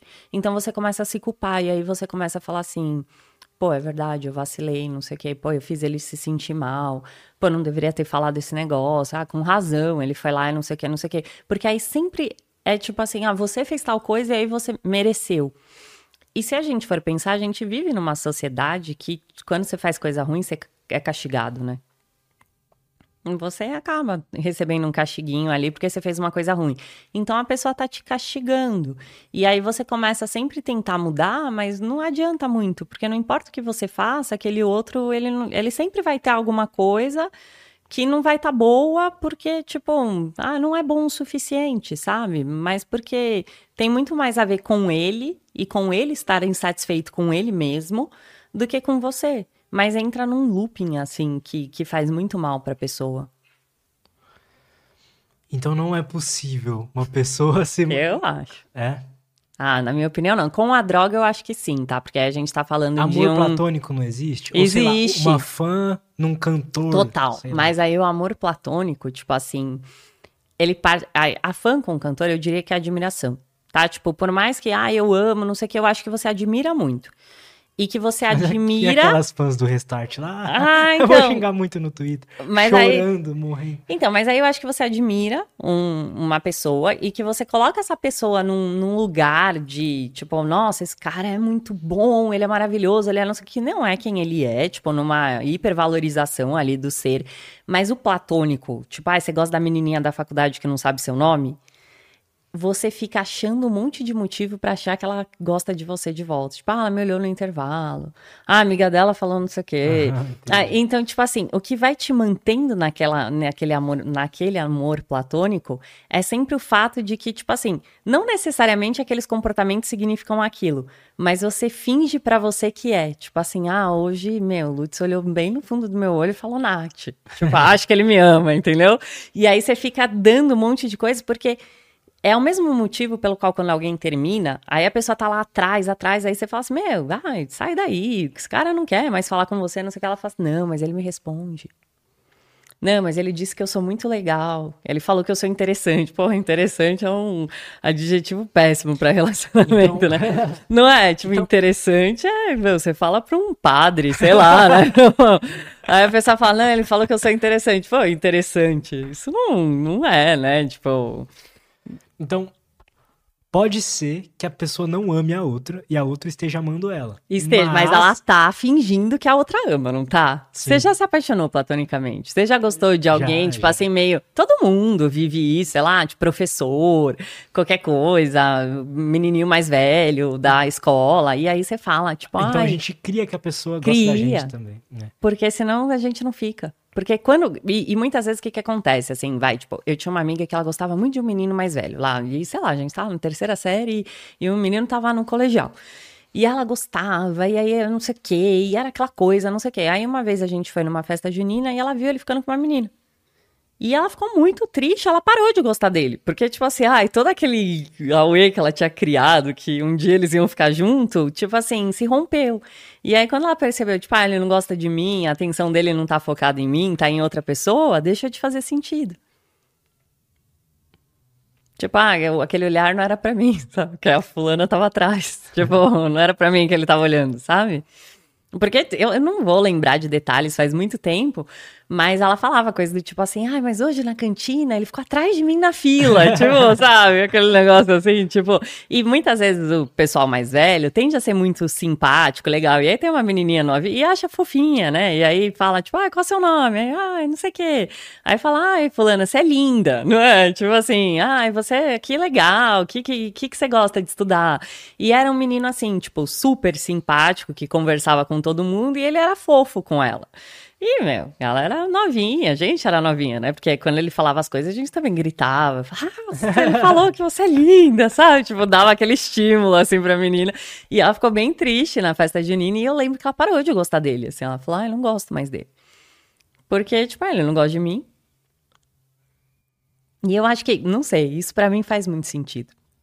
Porque eu acho que sempre quando você vai ver, tipo, o que que fez um relacionamento romper é o fato de que alguma coisa na cabeça da pessoa fez ela pensar que a outra não gosta mais dela. Porque até por isso que a gente fala, ah, não fica dando esperança, porque você tá alimentando alguma coisa na pessoa. E tá. Porque você vai lá, você responde, aí você vai lá, você fala não sei o que, aí você fala, não, pô, eu te acho super interessante, é que nesse momento eu não quero namorar, e não sei o que. E aí você tá, tipo assim, mas, pô, eu já sou interessante, tipo, talvez ele mude de ideia com relação a um relacionamento, né? Tipo, eu posso fazer ele mudar, sei lá, qualquer coisa do tipo. Mas você tá, de certa forma, alimentando, você dá uma casquinha, né? Sim. Ah, isso é, eu agora eu concordo com você. É, não, você não dá uma casquinha sim. pra pessoa? Tipo, então por isso que eu acho que amor tem a ver com o nosso ego mesmo. Com e acho que todas as coisas. E com, sim, total. Porque é pra tudo, né? Sei lá, tipo, o cara te trata mó mal. Aí você vai. Recentemente eu chamei um convidado pra ir no, no podcast, né? E eu falei assim: ah, vem no podcast, não sei o que, pô, eu gosto pra caramba do seu trabalho. Meu podcast é bem pequeno, mas, cara, eu tenho certeza que você vai adorar. Tipo, vai ser o melhor podcast que você já foi na sua vida. Eu te dou minha palavra e tal. Aí ele pegou e me passou o WhatsApp dele. Fiquei toda feliz, comemorei com a Karina, aí, ai, que legal, não sei o que e tal. E aí peguei, Aí falei assim: ah, ele não é de São Paulo. Falei: quando você estiver em São Paulo, me avisa, me dá um toque, não sei o que tal, que a gente não tá pagando passagem de ninguém. E aí ele pegou e falou: ah, vou estar em São Paulo por dia tal, não sei o que, tem como a gente marcar, não sei o que. Eu falei: ah, vamos marcar sim, não sei o que. Aí eu saí correndo pra ver estúdio. Eu não tinha mais, porque, tipo, o cara me avisou, vou estar aí amanhã, sabe? Assim, aí eu uhum. tinha que correr atrás do negócio, mas não era. Vou estar aí, tipo, quarta-feira. E isso era, sei lá, quinta-feira da semana anterior. E aí eu comecei a correr atrás, eu não conseguia mais estúdio, eu não tinha mais lugar, aí não sei o que, não sei o que. Aí até que eu consegui uma data, tipo, só que nove e meia da noite. Aí eu peguei e mandei para ele mensagem. Falei, olha, eu consegui, só que só nove e meia da noite, pode ser? E aí ele não me respondeu. Aí passou um, um dia, um pouquinho, eu peguei mandei e falei assim: olha, como você não me respondeu, eu já confirmei lá, porque foi o único lugar que eu consegui. Então ficou tal dia, tal horário. Aí ele não me respondeu. Aí passou mais um dia, para não ficar muito chato, eu peguei e falei assim: ah, então quando você puder, se você puder confirmar para mim, porque ficou. início eu organizei minha agenda, a Karina organizou a agenda dela, a gente fez tudo para receber o cara naquela data, a gente ia em outro local, nananã, barará.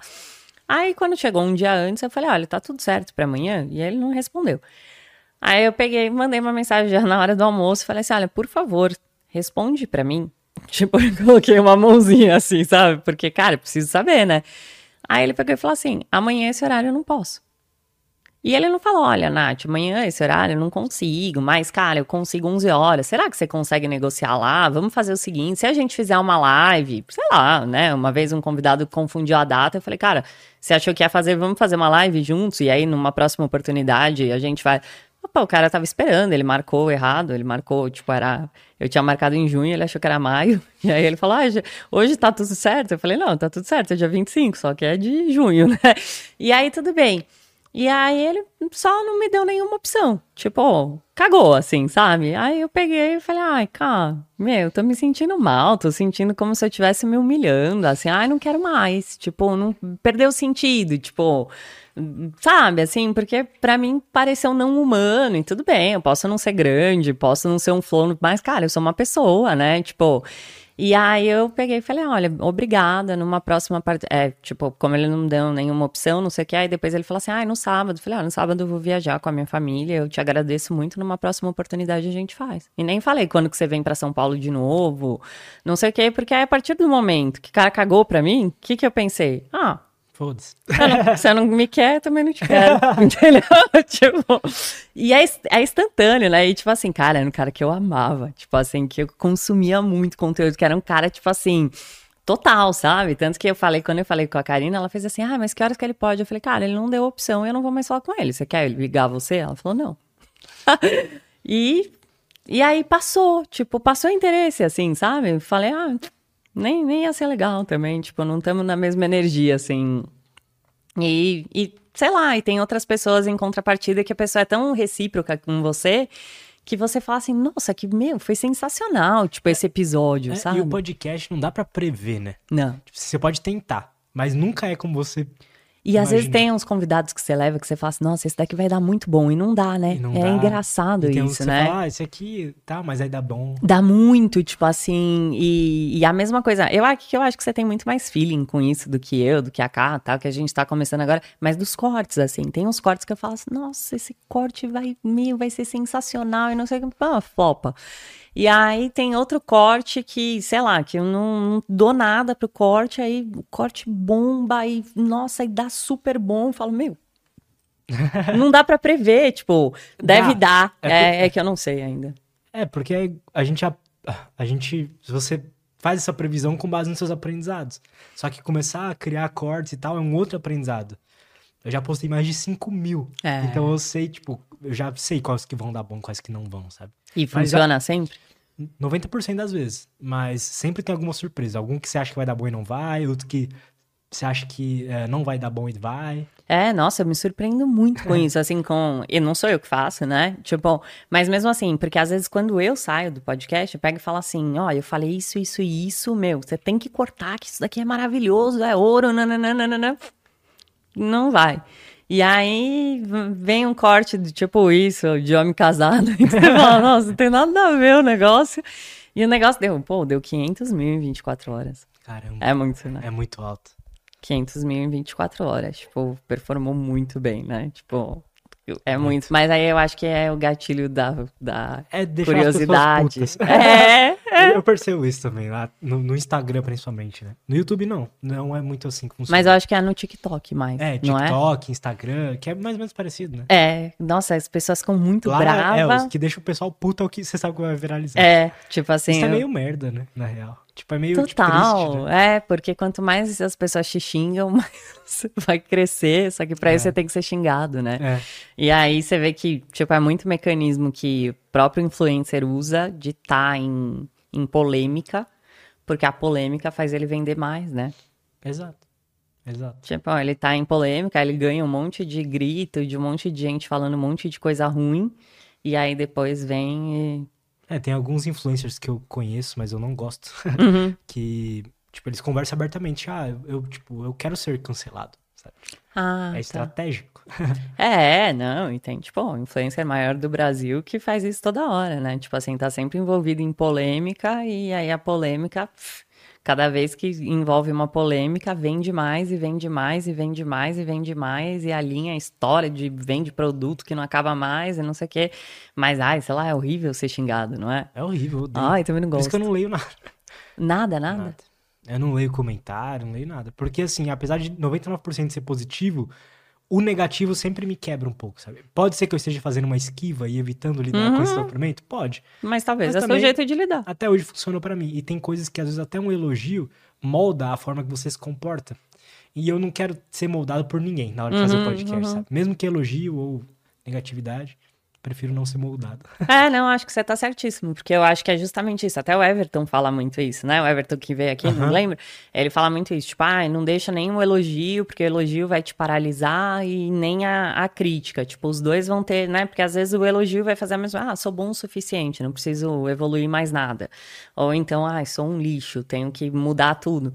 Eu leio porque eu, eu respondo, né? E aí no começo eu ficava triste, eu justificava e não sei o que e tal. E aí, por exemplo, tem um, um, corte meu que, que eu falava do, da questão, o cara fala assim, pessoas mais inteligentes traem menos, né, com, com alto QI. Eu falei assim, ah, se a gente for pensar que tem um controle inibitório ali mais avantajado e funcionando melhor, a tendência de traição é menor.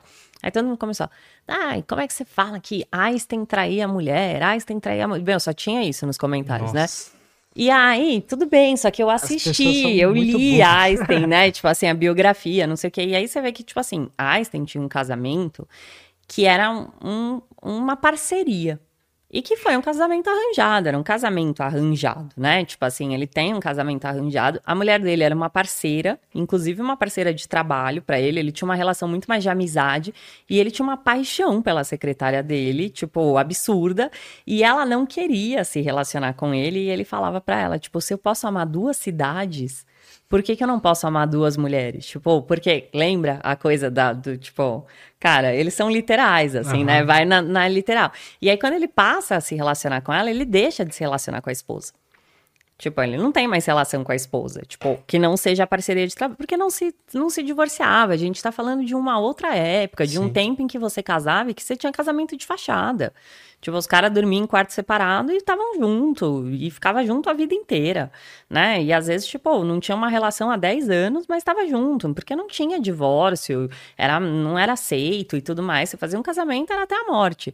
E aí, quando a pessoa não entende tudo isso, porque aí você vê, tipo assim, pô, esse cara tá com uma amante, ele não faz mais com a mulher dele, com a mulher dele, ele tem uma outra relação, tipo, ele tá traindo? Porque talvez na cabeça dele não fosse, né? Tipo assim, ele tinha relações diferentes. Ele tinha uma relação aqui e uma relação ali, tipo... Acho que se ela sabe e estão ali só de fachada... É, tipo assim, ela sabia, não gostava, né? Tipo, não que ela aceitava e falava, ah, ela brigava e não sei o quê, ligava e não sei o quê. Então e, a, tá e a secretária e tal, não sei o quê. Mas ele tinha uma relação diferente. Você vê que, tipo, quando ele começa a ter relação sexual com, com a secretária, ele deixa de ter relação sexual com a esposa. Tipo, de certa forma, ele não tinha relação sexual com as duas. Tipo, sei lá, tá? Um ponto. Só que aí as pessoas, tipo, ah, não sei o quê, nananã. E aí no começo eu explicava tudo isso para todo mundo. Falava, então, mas olha, veja bem, porque nananã. E agora quando as pessoas. Porque esse vídeo dá até hoje, vem gente falar. Mas, ah, trair. Eu falo, pois é, foi burro nesse ponto, né? Tipo, parei de falar, sabe? De explicar, de não sei o quê. Tipo, falei, é, então, tão inteligente, burro, né? Porque aí, em contrapartida, tinha outras pessoas que falavam assim: trair é burrice. E eu achei muito legal o link que as pessoas fizeram. Tipo assim, ah, pessoas inteligentes não traem. Então a galera começou, tipo, ah, trair é burrice. Tipo, é, né? Tipo, vai contra um objetivo que você colocou pra tua vida ali. Porque se aquela traição for descoberta, tipo, é uma burrice, né? Tem muita gente que, sei lá, destrói uma família por conta de uma aventura, não, não deixa de ser um comportamento burro, né? Sim. Contraproducente. E aí eu peguei e falei, ah, não vou mais ficar justificando essa história do Einstein. Aí, aí vocês nem maioria, conheciam ele, meu. Eu já ouvi falar que a maioria se arrepende também. Não tem uma parada Ah, assim. eu acho, né? Porque eu acho que mexe com um fator de culpa, assim, até de coisa de pecado, sabia? Não é? Tipo, se você tiver um valor moral, assim, de que ah, não sei, deve ser muito ruim, assim. Eu não, eu não sei. Eu, eu penso que, tipo, nossa, deve dar um azar pra sua vida. Você não acha que, tipo, ah, não sei. Mas eu acho que é muito mais por crença. Porque eu já conheci pessoa que trai e era feliz. E falava disso numa boa, assim, tipo, ah, mas imagina, eu gosto da minha mulher e, tipo, é sexo, entendeu? Não, não tô traindo e não sei o quê. Ah, mas eu não sei, eu acho que se você conviver com aquilo ali, não, eu acho sei. que, é, eu acho que... Eu acho que eu não conseguiria, não, tipo, porque você tem que ter uma ver... frieza, assim, né, pra... É. Ah, não, eu, e assim, Eu, eu, acho que não faz muito sentido, cara, na real. Tipo assim. Ah, não sei, Por que eu- você não termina, então? É, tipo, Você e, pode poder fazer sexo com todo mundo. e eu me envolvo, tipo, eu acho que eu não conseguiria ter essa frieza também de, tipo assim, ah, tem um caso aqui e não me envolver emocionalmente. assim. eu falando de mim, assim, porque eu, eu acho que eu não conseguiria, tipo, porque eu acho que até eu me envolver sexualmente, eu já estaria envolvida emocionalmente, para que eu fosse para as vias de fato. E ainda para as vias de fato, eu acho que, nossa, seria muito difícil de eu me desvincular, assim, falar, porque eu, eu acho que pra você ter um casamento aberto, ah, tem que ser tipo uma relação assim, ah, conhecer aqui, ok, não, não, não que você vai ficar trocando uma ideia, que você vai, eu acho, né, tipo, eu não, não sei muito bem como funciona, mas acho que você não tem relações em paralelo, você tem só relações sexuais paralelas. Mas, porque senão, tipo, não tem dois namorados, né?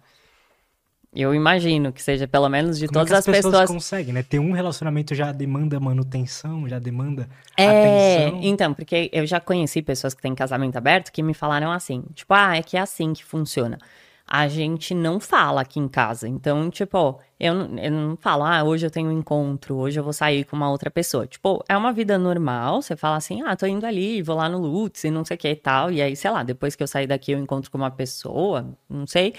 Mas, tipo, não é uma pessoa que ela vai fazer parte da minha vida. Tipo, é uma pessoa que eu vou ter ali um encontro, uma relação rápida e tal. E aí depois, tipo, eu vou chegar em casa e também não vou falar desse assunto.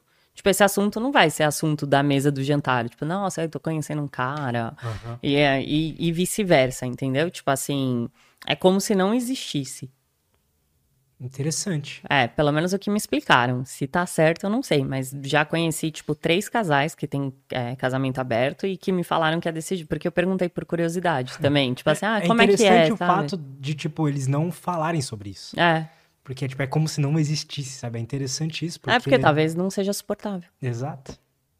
Doideira, né? Nath, muito obrigado. Obrigada a você, de verdade. Valeu. Segundo round, adorei. Eu também. Como é que a galera pode fazer pra te seguir, te acompanhar, o podcast? Tudo? Ah, o nosso podcast é Podcólogas Podcast, tá no YouTube. E o meu Instagram é arroba nagodaio, que é o mesmo TikTok. Boa. Tá postando bastante lá no TikTok e tal? Tô. Eu posto dois vídeos, dois rios por dia no Instagram, dois rios por dia no, no TikTok. E hoje tem live no TikTok. Boa. Obrigado, Nath. Obrigada a Obrigado você. a todo mundo. Ah, não esquece de se inscrever no canal, dar like nesse vídeo. E é isso. Até a próxima e tchau.